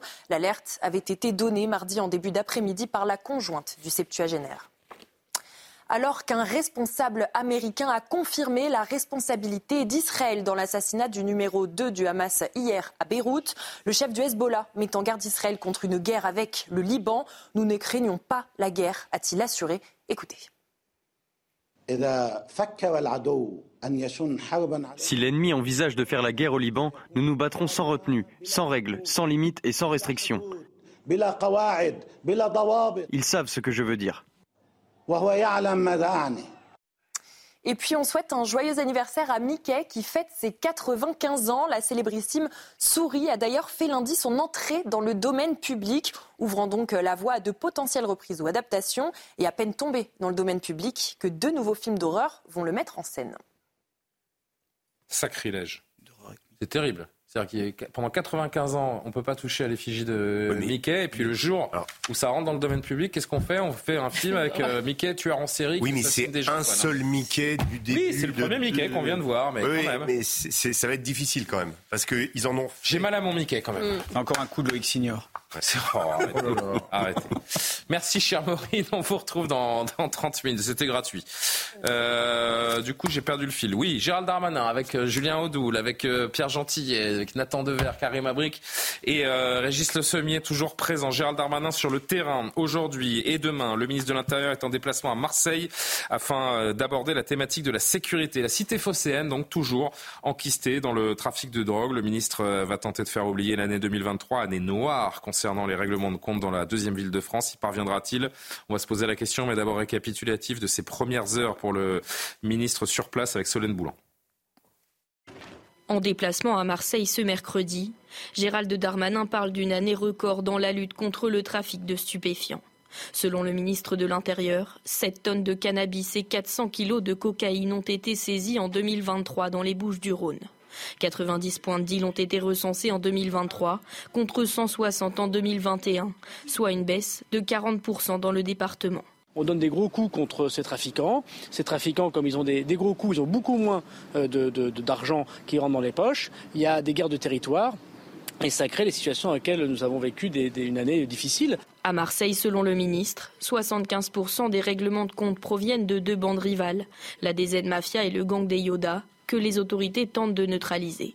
Il y a eu des dizaines d'interpellations et d'incarcérations. Et je pense que ce travail très fort, avec des interpellations au Maghreb et à Dubaï de, de gros bonnets, comme on les appelle, permet de donner des coups extrêmement forts contre la drogue. Dans le viseur des autorités, la livraison de drogue à domicile, opérée via les réseaux sociaux. Nous allons renforcer, nous avons déjà renforcé, nous allons encore plus renforcer la police d'Internet pour surveiller davantage des réseaux sociaux, TikTok, euh, Snapchat, je l'ai dit, pour pénaliser ceux qui euh, font commerce à ciel ouvert de cela et pénaliser les clients, bien évidemment. Nous allons, comme on l'a fait dans plusieurs expérimentations, notamment en banlieue parisienne qui a très bien marché, faire des contrôles désormais systématiques euh, de ceux qui livrent. L'an dernier, dans la cité phocéenne, les règlements de compte liés au trafic de drogue ont provoqué la mort de 49 personnes. Julien Audoul, c'est le 30e déplacement de Gérald Darmanin à Marseille. Si je vous dis que c'est, euh, il est difficile de s'attendre à un quelconque changement, en tout cas un changement spectaculaire après la, venue du ministre. Le problème avec M. Darmanin, mais comme avec tous les membres du gouvernement, c'est la faculté qu'ils ont de s'inventer une France virtuelle, de s'inventer euh, l'action politique avec euh, de la communication, avec des déplacements, avec des caméras, euh, de manipuler les chiffres, hein, parce que M. Darmanin est un expert euh, en la matière. Pour le coup, Loïc Signor n'a rien inventé. M. Darmanin, les supporters anglais, les Kevin et Matteo, les chiffres des voitures brûlées, on peut tout manipuler, on peut tout changer en fonction de l'intérêt politique et surtout en fonction de ses échecs. Parce que M. Darmanin, à Marseille comme ailleurs, il vient constater l'échec de sa politique. L'échec de sa politique. si c'était la seule euh, politique de Gérald Darmanin qui avait mené où nous en sommes à Marseille, on le ah non, mais bien sûr, mais euh, sauf que ça fait quand même sept ans qu'ils sont là. Ça fait sept ans qu'ils sont là, et moi je me rappelle de M. Darmanin, je crois que c'était en 2019 euh, ou 2020, qui nous disait les dealers ne dormiront plus la nuit. Je pense qu'à Marseille comme ailleurs, les dealers, ils sont tranquilles de nuit comme de jour, leur business se passe très bien. Par contre, ceux qui ne dorment plus, il y a des têtes qui tombent quand même. Il y a des têtes qui tombent. Soyons, soyons le plus objectifs possible. Il y a des têtes qui tombent, même si ça n'est pas suffisant et que le, problème est loin, loin, loin, loin d'être réglé. Le problème, c'est qu'il y a des petites actions, il y a des coups de communication, mais que tout est dissocié. L'action de la police, l'action de la justice, et puis un phénomène qui est au-dessus, qui englobe tout, que M. Darmanin ne, ne voit pas, ne veut pas voir, c'est l'immigration, c'est la responsabilité des politiques migratoires sur l'explosion de l'insécurité, sur le trafic de drogue, sur le communautarisme, sur l'islamisme. À Marseille comme ailleurs, tout est lié. Les mafias, les réseaux islamistes, le communautarisme, les vagues migratoires, tout est lié. Les migrants non accompagnés, vous avez, toute cette galaxie-là. Et ce gouvernement, comme ceux d'avant d'ailleurs, fait des petits coups un peu partout, essaye de faire quelques efforts ici, des effectifs supplémentaires là. Tout ça ne mène à rien. Il faut une politique globale de reconquête républicaine, d'arrêt de l'immigration pour que le terreau soit asséché, de frapper avec une justice implacable, à euh, l'école évidemment, mais là, encore une fois, il ne faut pas des slogans. Et il ne faut pas des budgets supplémentaires, il ne faut pas des profs supplémentaires, il faut des consignes, il faut une direction, il faut une vision. Qu'est-ce qu'on fait de la jeunesse aujourd'hui de notre pays? Est-ce qu'on la livre aux mafias ou est-ce qu'on euh, la, réoriente vers une politique nationale enthousiasmante, captivante, qui va fédérer la communauté nationale? C'est ça, en fait, l'enjeu.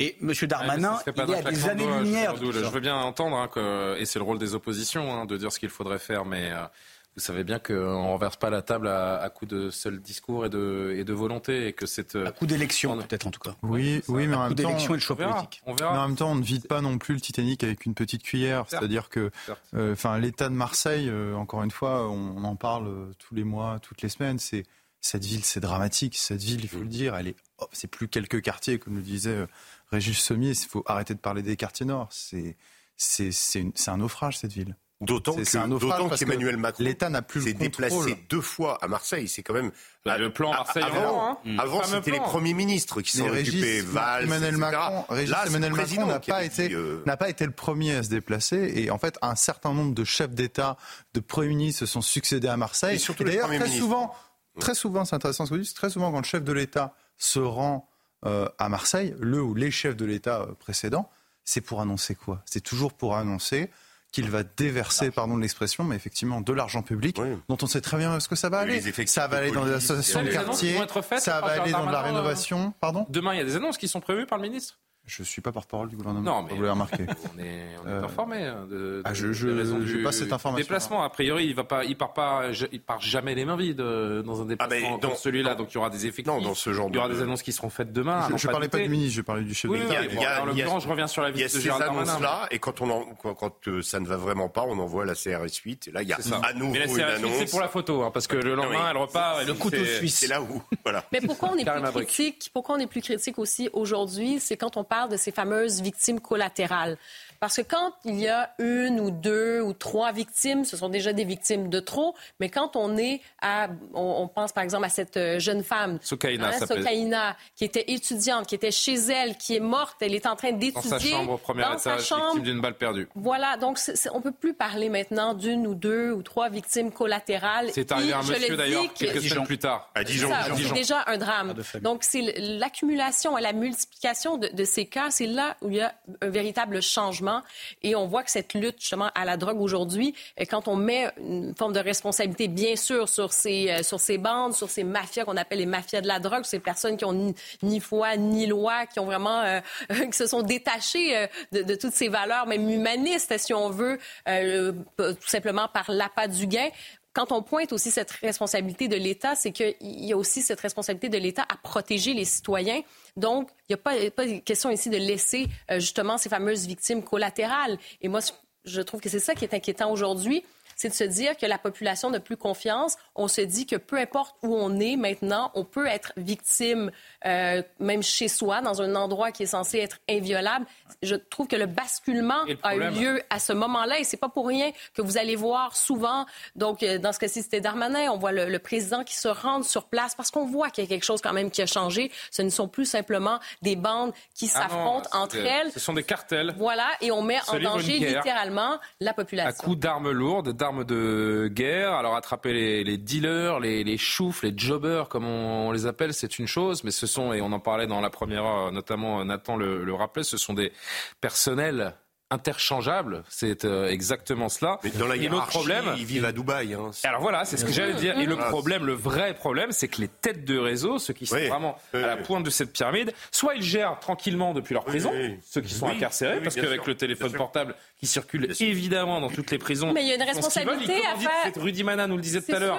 Depuis les prisons, on commandite les assassinats également avec les, tueurs à gages. Et puis il y a les autres qui sont à l'étranger où ils oui, mais sont quasi imprenables. Excusez-moi, mais j'en reviens quand même aux différents pays occidentaux. Écoutez, c'est pas partout comme ça que ça se passe non plus.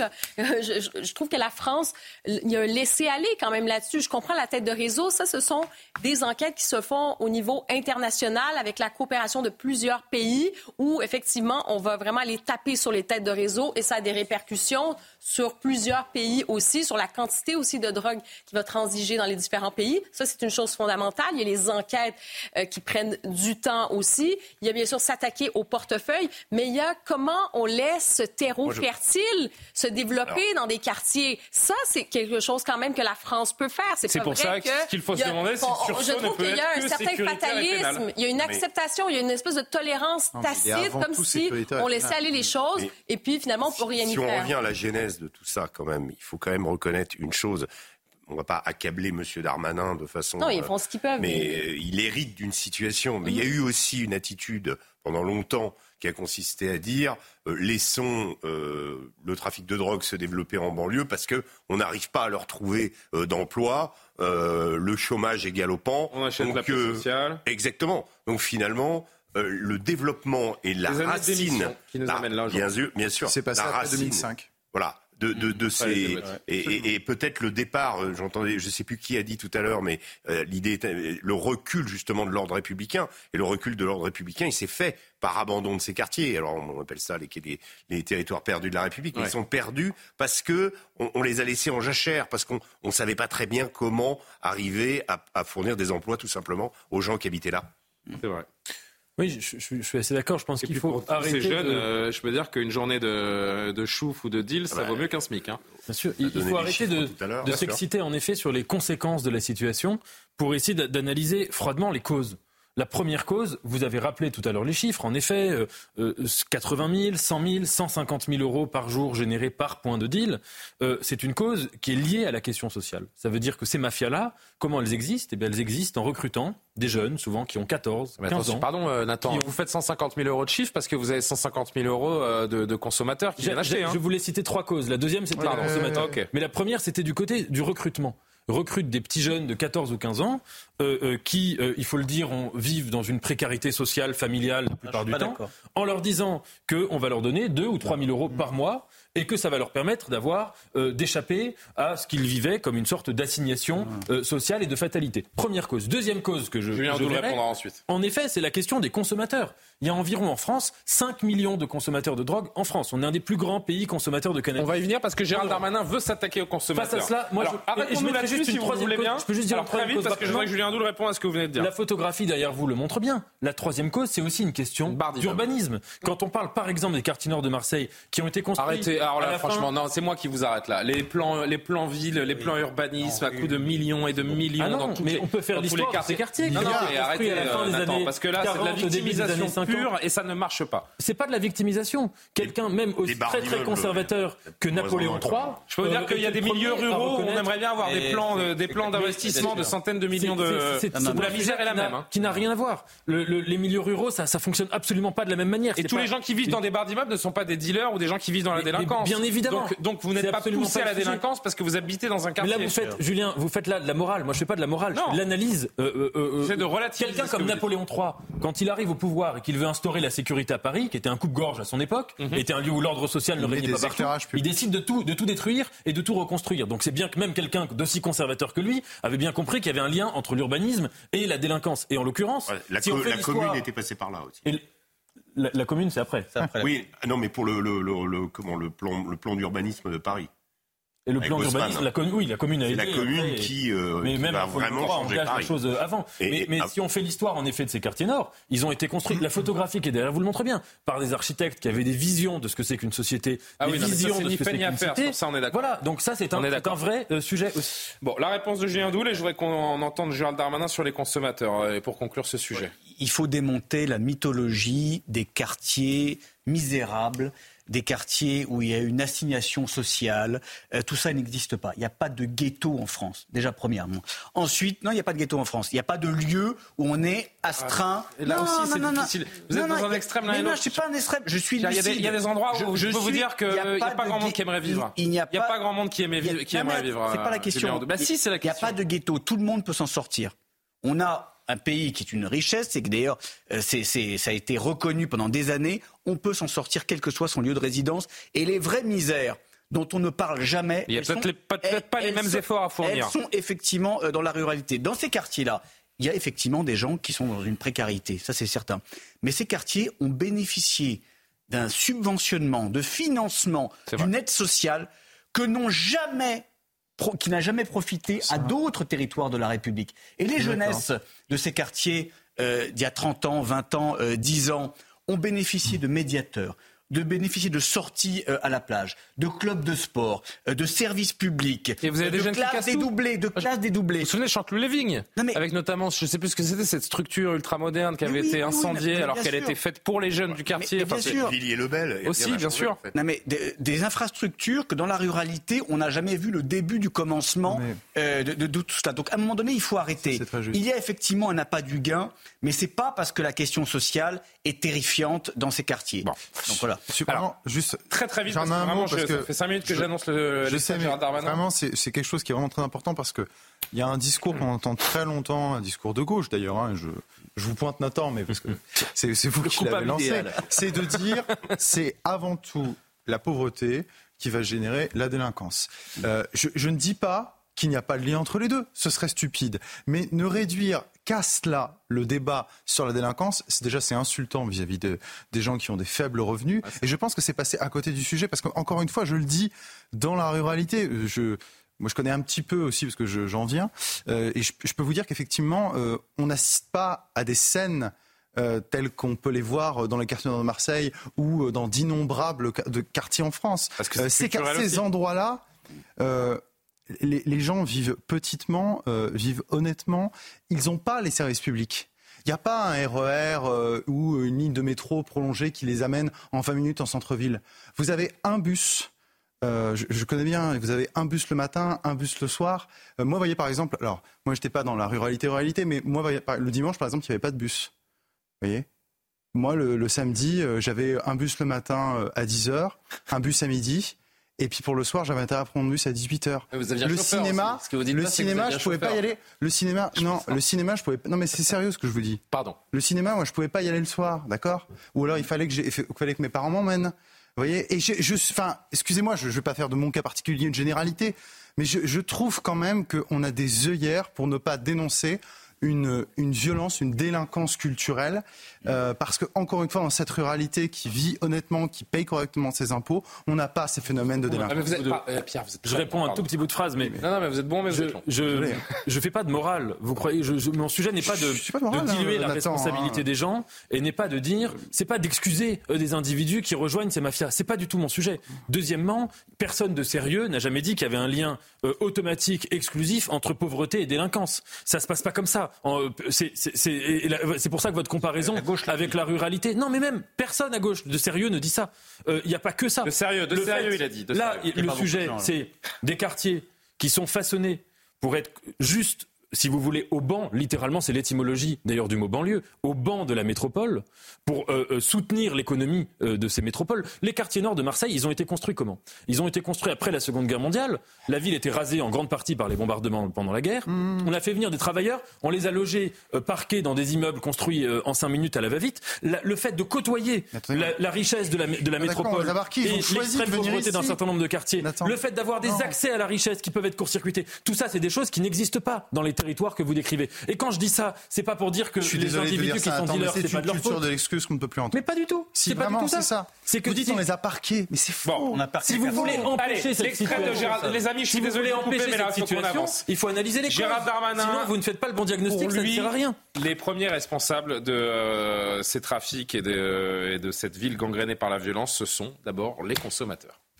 Il faut dire aux consommateurs d'arrêter de consommer. Parce que s'il y avait euh, plus de consommateurs, il n'y aurait pas de vendeurs.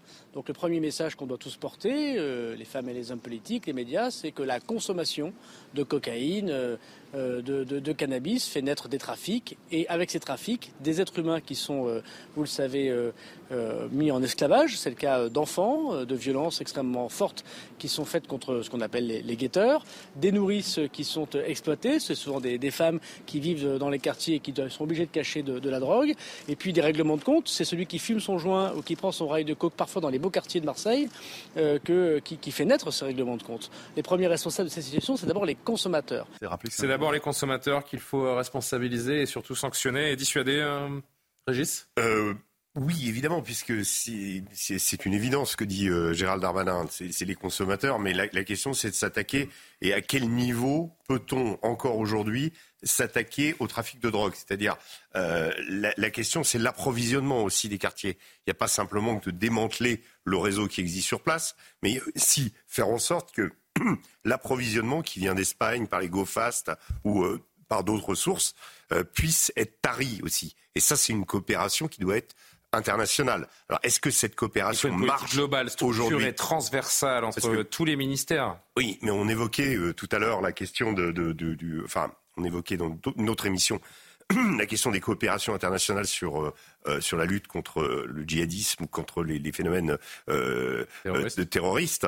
la question est-ce que au niveau du trafic de drogue, parce qu'il y a des pays euh, clés. Euh, les, Pays-Bas, par exemple, et l'Espagne sont des pays, par exemple, d'approvisionnement. Et, la, vraie question pour nous, c'est de savoir si on peut s'attaquer, si on peut véritablement lutter contre, euh, contre ces approvisionnements. Parce que s'il n'y a pas de marchandises non plus, on peut dire, il n'y aura pas non plus de, de, de, fourniture. Et, l'enrichissement se fait évidemment par cet approvisionnement. L'angle des consommateurs alors, euh, Gérald Darmanin a raison de mettre la lumière sur l'importance des consommateurs, mais il a complètement tort dans son analyse. Euh, encore une fois, on est un des pays où il y a les, plus grands consommateurs de cannabis d'Europe. Est-ce que vous croyez que c'est en euh, augmentant les amendes, que c'est en punissant je ne sais quoi, que les gens vont cesser leur consommation? Peut-être à la marge, peut-être quelques... Et même les grands bourgeois qui prennent des... Moi, je, le dis parce que je n'en prends pas, je, le dis très clairement. Mais je trouve que ce discours hygiéniste euh, euh, consistant à reprocher à des individus de mettre leur propre santé en danger, discours qu'on a vu pendant le ah. coronavirus, discours qu'on a vu, euh, qu'on voit sur le tabac, qu'on voit sur l'alcool, c'est un discours qui n'a pas de sens. Moi, ce que je reproche aux consommateurs... on met en danger quand on consomme, par exemple, vous voyez, avec du cannabis en voiture, vous voyez c'est ça, évidemment. C'est aussi la limite de ce genre de choses. Et que, en fait, les drogues, je, je sais qu'on a été euh, côte à côte au moment du Covid et que la question des libertés était importante, mais quand même, euh, quand on consomme euh, de la drogue et quand on consomme du cannabis ou que sais-je, on est dans des états seconds et parfois, effectivement, ben, on, on, peut se comporter de manière dangereuse vis-à-vis des autres et pas seulement quand on est sur une voiture. Mmh. Donc, il est logique, vous voyez, par exemple, c'est un délit. Un an de prison, la mmh. consommation de stupéfiants. Un an de prison. Euh, un tout dernier mot et on passe à, toute autre chose euh, aussi, Julien Audoul. Lutter contre la consommation, euh, c'est aussi important que de lutter contre le trafic, selon vous? Oui, mais au-delà des risques pour la santé, moi j'entends des risques que les, consommateurs peuvent prendre. il faut bien comprendre, et je pense que les grands bourgeois qui achètent leur drogue ne mesurent pas qu'ils financent le crime il finance ces mafias, il finance euh, de la vente d'armes. Il n'y a pas que les grands bourgeois, hein, c'est toute la, toute la société qui achète de la drogue. Oui, bien sûr, mais il y a une responsabilité surtout des grands bourgeois qui euh, donnent beaucoup de leçons. Et pourquoi le grand bourgeois serait plus responsable que le petit euh, ouvrier qui achète de la drogue moyens pour, je, dis juste, acheter drogue. ils achètent la même chose et ils, payent le même prix. Hein. Exactement, mais je veux dire, il a peut-être plus de responsabilités parce qu'il a souvent des postes de pouvoir, des postes qui ont, encore une fois, une médiatisation, une influence et très clairement il finance effectivement euh, des mafias qui ensuite vont euh, morceler la communauté nationale et engendrer euh, un ensauvagement qui est insupportable, il faut bien le dire. Mais je trouve qu'il y a une certaine hypocrisie, ou à tout le moins, c'est faire abstraction de la nature humaine, c'est-à-dire que les humains, malheureusement, il y a souvent, bon oui, euh, certains vont prendre la drogue euh, à des fins, comme on dit, récréatives. Ils auront le choix de certaines drogues versus d'autres. Mais la nature humaine, quand on voit certaines personnes qui sont dans des situations euh, très difficiles, qui décident de s'acheter du crack ou des choses comme ça, c'est aussi bah une façon d'essayer de geler toutes sortes de, de, problèmes aussi. Donc, en disant on attaque les consommateurs aussi, je, je trouve qu'on fait abstraction à certains problèmes que des gens vivent et malheureusement, euh, ça reste un vœu pieux parce que, et quand je parle d'hypocrisie, c'est qu'il y a aussi il y a des drogues légales, il y a des drogues illégales, il y a des médicaments que vous trouvez dans les pharmacies que les gens peuvent décider. Oui, il faut être un peu naïf pour penser que une quelconque société puisse venir à bout euh, de des drogues de manière globale et mal. générale, des paradis artificiels. Quand, quand, on voit ce qui est en train de se produire aux États-Unis, mmh. c'est une, une, véritable catastrophe, et notamment avec les, dro les, drogues de synthèse, le fentanyl, la drogue du zombie euh, aux États-Unis, la drogue du zombie, c'est ça, ça, dont je parle, c'est quelque chose qui, euh, c'est un, un, véritable fléau. C'est-à-dire euh, les centres-villes des villes américaines sont aujourd'hui ravagés. on n'est pas zombies. Hein. Oui, voilà, on, on est, c'est le fentanyl, c'est ça, c'est la drogue du zombie. Ouais. Euh, c'est une drogue qui, qui en plus est très très bon marché. Donc la, la, la vraie question, c'est on n'en on n'en est pas encore à ce stade. Nous, on a la colline du crack qui est déjà problématique à Paris. On sait qu'on n'arrive toujours pas à la gérer, mais on n'est pas encore dans cet état euh, du, des centres-villes. Quand on, quand on sait qu'on a souvent 10 ans de retard sur beaucoup de questions ouais. sociétales sur euh, ce qui se passe outre-Atlantique. Ouais. C'est pour ça qu'il ne faut pas sanctionner. Pas je pense Allez. pas qu'il faille sanctionner les gens qui souffrent, mais plutôt ceux qui profitent de cette souffrance oui. pour leur appât du gain. Il est pas tout à fait 23h30, mais on va faire notre pause actu pour pouvoir entrer de plein pied dans un nouveau sujet. Maureen Vidal.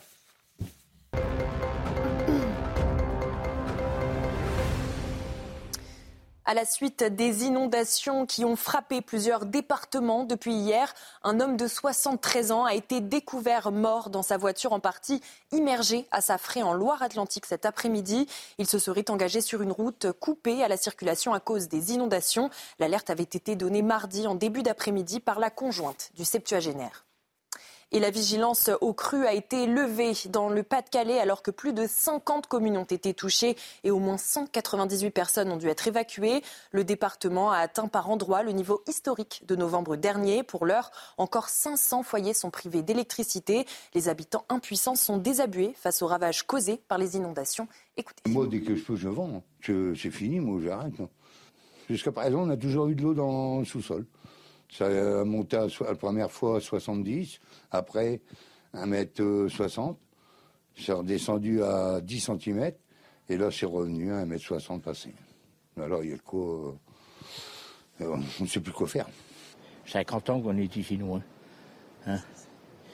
J'ai jamais connu ça. Pourtant, j'étais pompier, 25 ans, mais j'ai jamais connu ça. Si on a eu des inondations, mais alors pas comme ça. Hein. Et on termine avec le Paris Saint-Germain qui remporte le trophée des champions. Le PSG champion de France en titre s'est imposé 2 buts à 0 face à Toulouse, dernier vainqueur de la Coupe de France. Ouverture du score du Coréen Kang Lee dès la troisième minute sur un service d'Ousmane Dembélé. Juste avant la mi-temps, le PSG pousse. Kylian Mbappé récupère le ballon et inscrit un superbe but d'un tir lointain.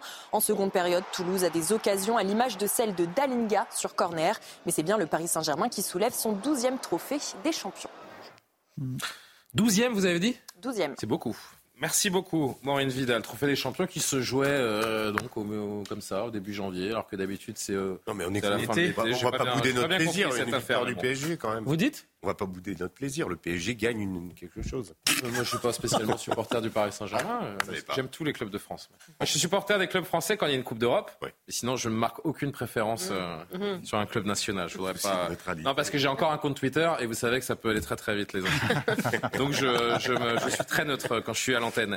Euh, plus sérieusement, un homme, de, euh, un homme a été condamné pardon, hier soir à 18 mois de prison ferme en comparution immédiate pour avoir agressé sexuellement une fillette de 7 ans. Vous en parlez hier, mais on en reparle aujourd'hui puisque la, peine est tombée euh, entre-temps. Souvenez, c'était au Trocadéro le week-end dernier, pendant le week-end de la Saint-Sylvestre. L'homme de nationalité afghane était donc jugé hier soir. Rappel de la sanction détaillée avec Célia Barotte. Le tribunal de Paris a décidé de condamner à 18 mois de prison ferme et à 12 mois avec sursis cet homme de nationalité euh, afghane et âgé de 25 ans. Après sa détention, il a l'obligation de se faire soigner, notamment au sujet de son addiction à l'alcool et il a l'interdiction d'exercer une activité en lien avec des mineurs pendant trois ans. Il n'a donné aucune explication euh, sur son passage à l'acte car il a déclaré avoir un trou de mémoire sur le déroulé de cette soirée, un trou de mémoire qu'il justifie par un important taux d'alcoolémie. Lorsque le tribunal lui a rappelé les faits qui lui étaient euh, reprochés. Il s'est dit désemparé et très choqué. Mais pour l'avocat des parties civiles, son état d'ivresse n'est pas une circonstance atténuante. Même si cet homme intérimaire dans le BTP disposait d'un casier judiciaire vierge, le procureur a rappelé la gravité des faits, le jeune âge de la victime et son absence de reconnaissance des faits ou encore de regret lors de sa comparution immédiate. Enfin, la fillette est encore très choquée par ce qu'elle a subi. Ses parents saluent néanmoins la réactivité des forces de l'ordre. Pour rappel, c'est le père de la victime qui a maintenu l'individu dans les jardins du Trocadéro jusqu'à l'arrivée de la police. Et écoutez, avant qu'on en fasse un tour de, plateau, le, papa de cette euh, fillette qui a réagi à la condamnation de, à la condamnation de l'auteur. Je la trouve euh, très juste par rapport à euh, ce, qu'on lui reproche. Et j'espère que ça va lui servir aussi pour lui lui aussi de, de leçons. Et que j'espère qu'il ne va pas recommencer. La, justice a fait son travail, Pierre euh, Gentillet. On peut pas, on peut pas dire qu'elle a été laxiste. Euh, sur ce coup-là, 30 mois, dont 12 avec sursis, 18 fermes pour euh, avoir agressé cette jeune fille. Est-ce que c'est suffisant? Moi, je me réjouirais jamais d'une situation où on a quelqu'un qui est sur notre sol et qui, d'après moi, ah non, ça c'est désespérant. Ah, excusez-moi. C'est certain. Je, je parle de la peine vraiment précisément. Maintenant, écoutez, sur la peine, moi je vais peut-être vous surprendre, mais je trouve que. Enfin, je ne commande pas. Attention, je suis avocat, je dois faire très attention à ce que je dis là-dessus sur un plan déontologique, mais parce que je ne connais pas l'affaire, je ne connais pas les faits. Mais euh, il s'est jeté sur une fillette dans le jardin du Trocadéro et l'a forcé à l'embrasser sur la bouche avant que sa famille n'intervienne, notamment son père qui a réussi, et on se demande comment, à garder sans sang-froid et à seulement le maîtriser sans se déchaîner sur lui. 18 mois ferme et 12 mois avec sursis. Là, c'est une question politique, c'est pas une, une, question qui intéresse le politique, c'est une question pas tellement juridique. Moi, je trouve que ce n'est pas assez. Je trouve que ce n'est pas assez. Je pense qu'on devrait prévoir plus. Oui, excusez-moi. Euh, j'ai écouté la réaction du père. Je comprends. Pas je rappelle qu'il n'y a pas d'antécédent pour ce monsieur. L'auteur n'a pas d'antécédent. Il est inséré dans la société. il est légalement en France. Maintenant, je, euh, sais que les magistrats, je sais qu'ici les magistrats ont, ont, condamné par rapport à, à la loi euh, relativement euh, justement. Moi, je, je pense qu'au au niveau euh, politique, on devrait porter encore plus euh, euh, ce, débat et allonger euh, les peines. Quand la justice, elle passe, écoutez, je, je serai le premier à applaudir, vraiment. Maintenant, le problème, c'est que je ne vais pas juger uniquement sur ce cas. Le nombre de cas que j'ai commenté sur ce plateau avec vous, de condamnation qui, pardon, mais qui me semblait mais tellement, tellement faible au regard des, au regard des éléments euh, au regard de la gravité de ce qui a été reproché. Je repense à des viols, je pense hein, euh, à des, agressions. Obligation de soins également, interdiction d'entrer en contact avec la victime, interdiction d'exercer une activité avec des mineurs, en contact avec des mineurs pendant trois ans et 1000 euros à verser à la victime. J'attends de voir pour l'obligation de soins. Vous hmm. savez, c'est une lapalissade de le dire. Malheureusement, la psychiatrie, c'est le parent pauvre. Euh, donc on va voir. Est-ce qu'il y a un suivi euh, on a commenté aussi des affaires, souvenez-vous, le suivi. Il ne faudrait pas, qu'on retrouve ce monsieur dans quelques mois, dans quelques années, dans une autre affaire. Ce monsieur parce que là, en effet, ça deviendrait. En un mot, euh, ce, monsieur doit purger sa peine et partir. Non, mais ça, ça ne marche pas comme ça. Ah c'est un Afghan. On ne renvoie pas quelqu'un dans un pays. Eh bien voilà. Non mais ça c'est comme, ça. C'est comme ça. Je ne, ah non mais je vous dire c'est pas c'est comme ça. C'est ce monsieur. Pendant le temps, pendant le temps, déjà un, l'Afghanistan n'est pas un pays en guerre. D'accord. En tout cas, il n'y a pas de retour en Afghanistan. Deuxièmement, deuxièmement c'est très simple. Pendant le temps où il est en prison, pendant le temps où il est en prison, cet homme doit contacter tous les pays qui veulent éventuellement euh, l'accueillir et il doit partir. Et excusez-moi, après, qui va vouloir accueillir un, agresseur sexuel? Mais pourquoi nous devrions-nous l'accueillir? Parce qu'il a été accueilli avant de commettre cette agression et il est, son, il est, condamné au titre euh, de résident français légal. Julien Pasquet, c'est son non, non, problème. je ne fais que rappeler les faits. Il hein. s'est mis hors de nos lois. Vous savez, il y a un vieux, un vieux délit qui n'existe plus malheureusement, Français qui, qui s'appelle hein, s'appelle le délit d'apatridie, qui aujourd'hui est quelque chose qui est impossible à faire dans notre droit. C'est-à-dire que quelqu'un qui euh, ne peut plus rester sur notre sol, ah. mais qui ne trouve pas un autre endroit à aller, ben il est, il n'a pas de droit civique et ça l'encourage, ça l'incite à quitter notre sol. Je pense que c'est ce qu'on devrait faire. Euh, Julien Audoul, Un homme qui se jette sur une jeune fille sans, discernement, il est afghan. Euh, c'est le rapport aussi de, peut-être de, certaines cultures aux femmes qui ne sont pas euh, les mêmes partout. je rejoins. C'est désespérant de voir ça en 2024 encore. Je rejoins l'analyse de Pierre Gentillet. Euh, pour moi, la sanction, elle n'est pas assez ferme, elle n'est pas assez implacable, elle n'est pas assez dissuasive. Il dort en prison ce soir, peut-être que. Oui, pendant combien de nuits va-t-il dormir en, prison? C'est ça la question. Et surtout, quel est le signal? Ce qui est important aussi dans les décisions de justice, c'est le signal qu'elle renvoie euh, aux potentiels agresseurs. Euh, on a affaire à un étranger qui euh, s'est jeté sur une petite fille de 7 ans. Je n'imagine même pas les traumatismes qu'elle peut avoir après, euh, les cauchemars qu'elle va faire, le rapport aux hommes qu'elle va pouvoir bah, peut-être. la, seule chose qu'elle répète à son papa qui témoignait avant même le jugement, c'est j'ai peur que ce monsieur sorte, j'ai peur qu'il revienne, j'ai peur. Voilà ce qu'elle dit à son père euh, depuis 48 euh, heures qu'elle a été agressée par ce aisément la comprendre. Mais bien sûr, elle a 7 ans. Et, elle a 7 ans. Et c'est vrai, vous parliez des cultures. On a fait venir, ah. et on fait venir toujours des gens qui ont des cultures, des modes de vie, des mœurs, euh, le rapport entre les hommes et les femmes qui sont incompatibles avec notre vivre en France. Il faut le dire, voilà, c'est tout. Il y a des gens qui, euh, dans notre pays, euh, avec nos lois, avec notre mode de vie, ne pourront pas s'assimiler, ne pourront pas s'intégrer. C'est comme ça. C'est très injuste. C'est pas du tout de gauche. C'est pas du tout altruiste, mais c'est la réalité. Et moi, je préfère protéger mon peuple et que ces gens ne viennent pas ou quand ces gens viennent et qu'ils commettent le premier délit, le premier crime, qu'ils soient expulsés immédiatement et qu'ils ne recommencent plus, plutôt que de prendre le risque et d'ouvrir euh, les bras à la terre entière en se disant c'est chouette le vivre ensemble. Ça, c'est le résultat du vivre ensemble. Et malheureusement, il y a ce cas-là, il y en a tous les jours, toutes les semaines, avec des gens qui ont euh, commencé, qui ont recommencé, qui ont récidivé et qui euh, constituent des bombes humaines et surtout, j'allais dire, surtout pour les femmes et les jeunes filles. La population carcérale de notre pays est étrangère. Mais bien sûr, mais surtout pour les, les, femmes et les jeunes filles qui sont des proies pour un certain nombre d'individus qui euh, sont traités comme des objets dans les pays d'où viennent ces individus, qui ont un rapport à la femme totalement euh, infériorisé et qui euh, considèrent qu'une femme est leur propriété, leur chose. Voilà. Donc ces gens-là doivent être châtiés et si possible ne doivent pas venir dans notre pays, c'est tout. Et, moi je me fous que cette personne, excusez-moi, l'Afghanistan n'est pas un pays en guerre. Euh, L'Afghanistan. Euh, c'est un homme qui a fui le régime des talibans. Oui, justement, et qui voilà, justement, justement. Voilà. juste avec, vraiment d'un mot. Il avec les codes et les mœurs. C'est très l'autre côté table je, peux dire un mot sur l'Afghanistan. J'aimerais bien. C'est très important parce que justement, le discours. Souvenez-vous du discours d'une partie des gens de gauche, des, responsables, des Sandrine Rousseau et compagnie. Je vais les nommer, qui au moment, oui, il faut le dire, parce que ces gens-là ont une responsabilité. Parce qu'au moment où il y avait des gens qui partaient d'Afghanistan, il y a des gens comme, euh, comme vous, comme moi aussi, je l'ai dit à ce moment-là, qui disent attention, Attention aux gens qui quittent l'Afghanistan. Attention à qui nous allons accueillir sur notre sol. C'était aussi l'honneur de la France d'accueillir voilà les, les Afghans qui fuyaient les talibans.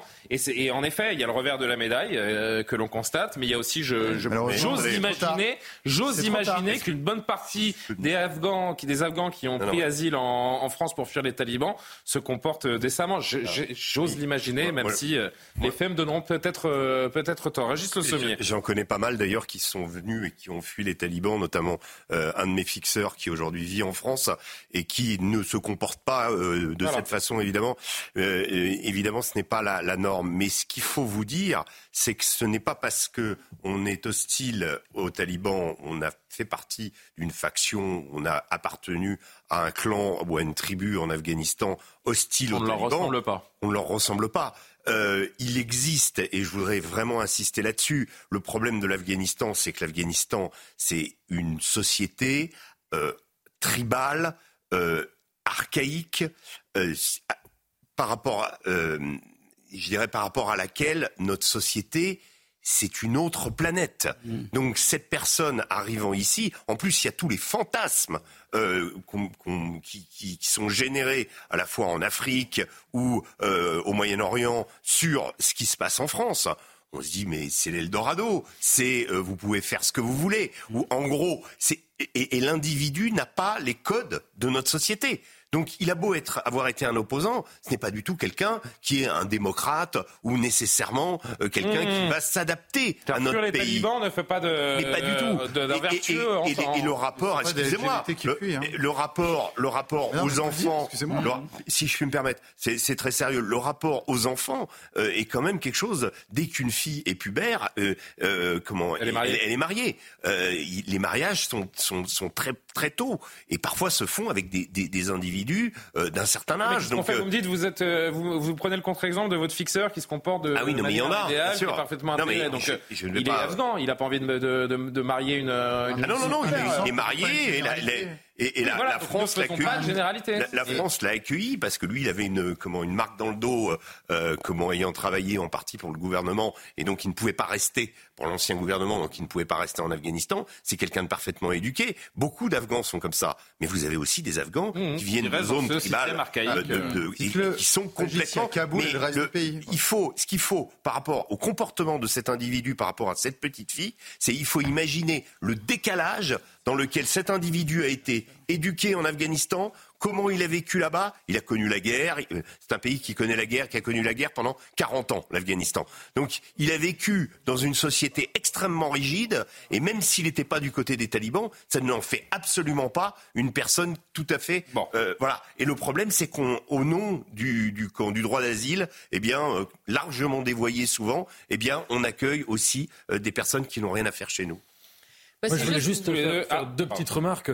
La première, parce qu'on s'est un peu éloigné de ce, de- du sujet. La première, c'est que je voulais quand même rendre hommage à la dignité, j'ai trouvé, du père de cette, euh, de cette fille. On en parlait hier. Euh, j'ai écouté son interview, j'étais vraiment euh, euh, impressionné. Et comment il s'est comporté le soir de l'agression. hein. Ah oui, il oui, a oui. maîtrisé ses, Et- ses nerfs, son sang-froid, oui. sa gamine de 7 ans qui est en train de se faire agresser sexuellement. Il a maîtrisé l'homme lui-même Oui, oui. en attendant la police. Mais imagine, enfin 99% des autres pères de famille auraient roué de coups cet agresseur. Et, et vous voyez, moi qui, qui critique tout le temps la logique dire de la chose. Quand j'ai vu son interview, je me suis dit, je ne sais pas si j'arriverai euh, dans sa, à sa place à avoir son sang-froid. Deuxième raison. remarque que je voulais faire, quand même, il y a un sujet avec le Trocadéro et le Champ de Mars. C'est vrai. on parle, C'est vrai, j'avais prévu de l'aborder, euh, mais, il y a quand euh, même beaucoup de sujet, témoignages vrai. sur des agressions, sur des viols, sur des vols, sur bon, etc., euh, qui ont lieu dans ces endroits, qui Au sont vu, au de tous, hein. des lieux vraiment euh, touristiques, qui sont, je pense, les lieux les plus euh, fréquentés par les, par les touristes à Paris. C'est un sujet. Alors, on a empaqueté la Tour Eiffel d'une sorte de muraille ridicule en verre, mais si c'est pour qu'il y ait ce genre de choses au Trocadéro et au, et- et au Champ de Mars, euh, manifestement assez régulièrement,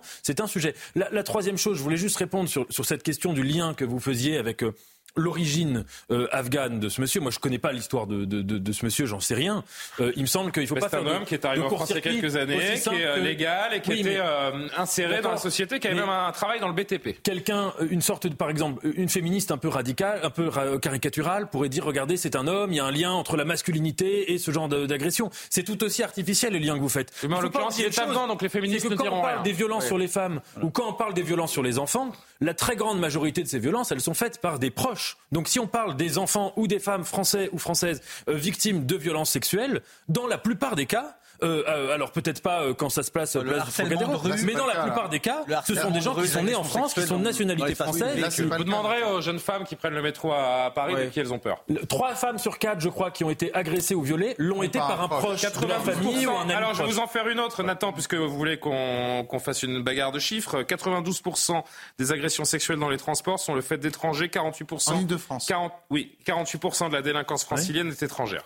Et un féministe un peu, je reviens sur l'exemple du féministe caricatural, pourrait dire 80% et quelques des violences dans les transports sont le fait d'hommes. Est-ce que ça veut dire que la masculinité en soi euh, est, la délinquance, est liée à la délinquance Non, mais y a un lien. Non, mais je vais vous dire un truc. Non, non, c'est important ce que vous dites. Les hommes, on ne peut pas tous les renvoyer. En revanche, ces gens-là, effectivement, on peut tous les renvoyer ou on peut tous les empêcher d'entrer. Le lien de rapport à effet, il est direct. Le mot de la fin, Karima, sur ce sujet. Ben, je pense qu'on peut revenir maintenant à ce qui a été euh, jugé, en fait, la, la sanction comme telle. Oui, euh, 18 mois ferme, 12 mois avec sursis. Mais moi, je m'interroge justement sur la suite des choses, sur le suivi. Parce que quand on regarde aussi un peu euh, à sa défense, en fait, dans la défense, qu'est-ce qui a été dit?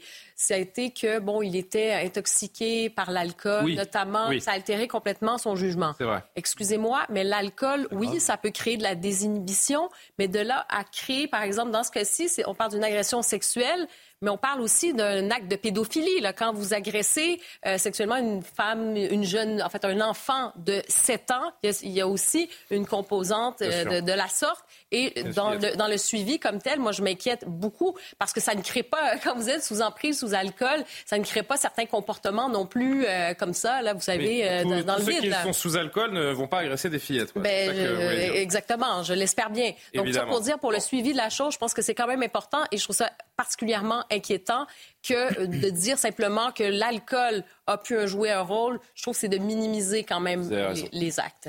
Euh, il nous reste quatre minutes ensemble. Je voulais évoquer un, sujet qui commence à, monter ces derniers jours, moi, qui m'a interpellé. Vous avez entendu parler du film euh, Les, les Sekpa au ski? Vous l'avez vu, Vous l'avez vu, Vous l'avez vu, vous? Non.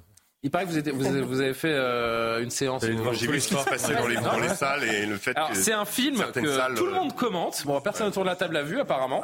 en tout cas, tout le monde le commente parce que euh, c'est pas pour son scénario euh, malheureusement, mais plutôt pour les réactions qu'il provoque euh, de la part de ceux qui vont le voir en salle.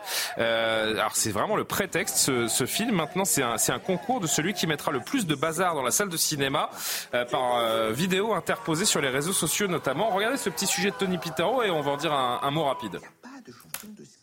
Dans plusieurs cinémas de France, la projection du film Les pas au ski a provoqué des troubles, comme à Bolène dans le Vaucluse, où la séance a été interrompue. Le projectionniste du cinéma Le Clap nous raconte la scène qui s'est produite une séance où il y avait que des jeunes, il n'y avait pas d'adultes du tout. Et euh, bon, ben, comme euh, dans beaucoup de séances de jeunes, il y avait des, des discussions, des téléphones allumés, bazar. Et on a dû interrompre la séance parce que euh, il y a eu des jets de projectiles, euh, pétards, euh, canettes. Et donc il y a des jeunes qui ont reçu des, des objets sur la tête ou au visage. Donc pour des raisons de sécurité, on a préféré arrêter la séance. Le projectionniste nous explique comment il a pu maintenir les projections du film en faisant appel à la police. Il y avait des jeunes de quartier, mais il y avait des jeunes, euh, enfin de tout, toute la ville. Donc on a été obligé sur les séances suivantes de faire appel à, des personnes de la, sécurité, de la sécurité, gendarmerie ou euh, police municipale après pour que l'ordre soit assuré dans lors de ces séances-là. La dernière projection de ce film a eu lieu hier soir. Malgré la présence de la sécurité, le cinéma a décidé de ne pas reprogrammer le film. C'est dingue, c'est dingue. C'est mm. quand la culture du vide nous nous envahit. Je sais pas qui veut dire. Il nous reste que deux minutes, donc ça provoque des réactions en tout cas. Ah, ah ouais. Moi, ce que j'arrive pas à comprendre, il y a des, vous avez vu, il y a des policiers dans les salles de, oui, mais, cinéma, etc. Mais, mais c'est quoi C'est le, le, le, le, film qui contamine le public et ça les. Je sais pas. Ça les fait réagir. Il n'y a que des jeunes dans les salles. Il n'y a que des jeunes qui vont voir ça, donc ils se retrouvent que entre eux. Ça commence, j'imagine, à acheter des pop-corn, à lancer des boulettes, et puis il y en a un qui commence à réagir, et puis ça crie, et puis voilà. Enfin, c'est. Mais regarde une espèce de, de, de colo d'imbéciles qui. Euh, mais dans la culture populaire, Julien. Ils ont vu que dans une première salle, ça mettait le bazar. Alors tiens, nous aussi, on va le faire. On va voir ce que tu veux. Mais dans la culture populaire, c'est ça, dans la culture, du vide.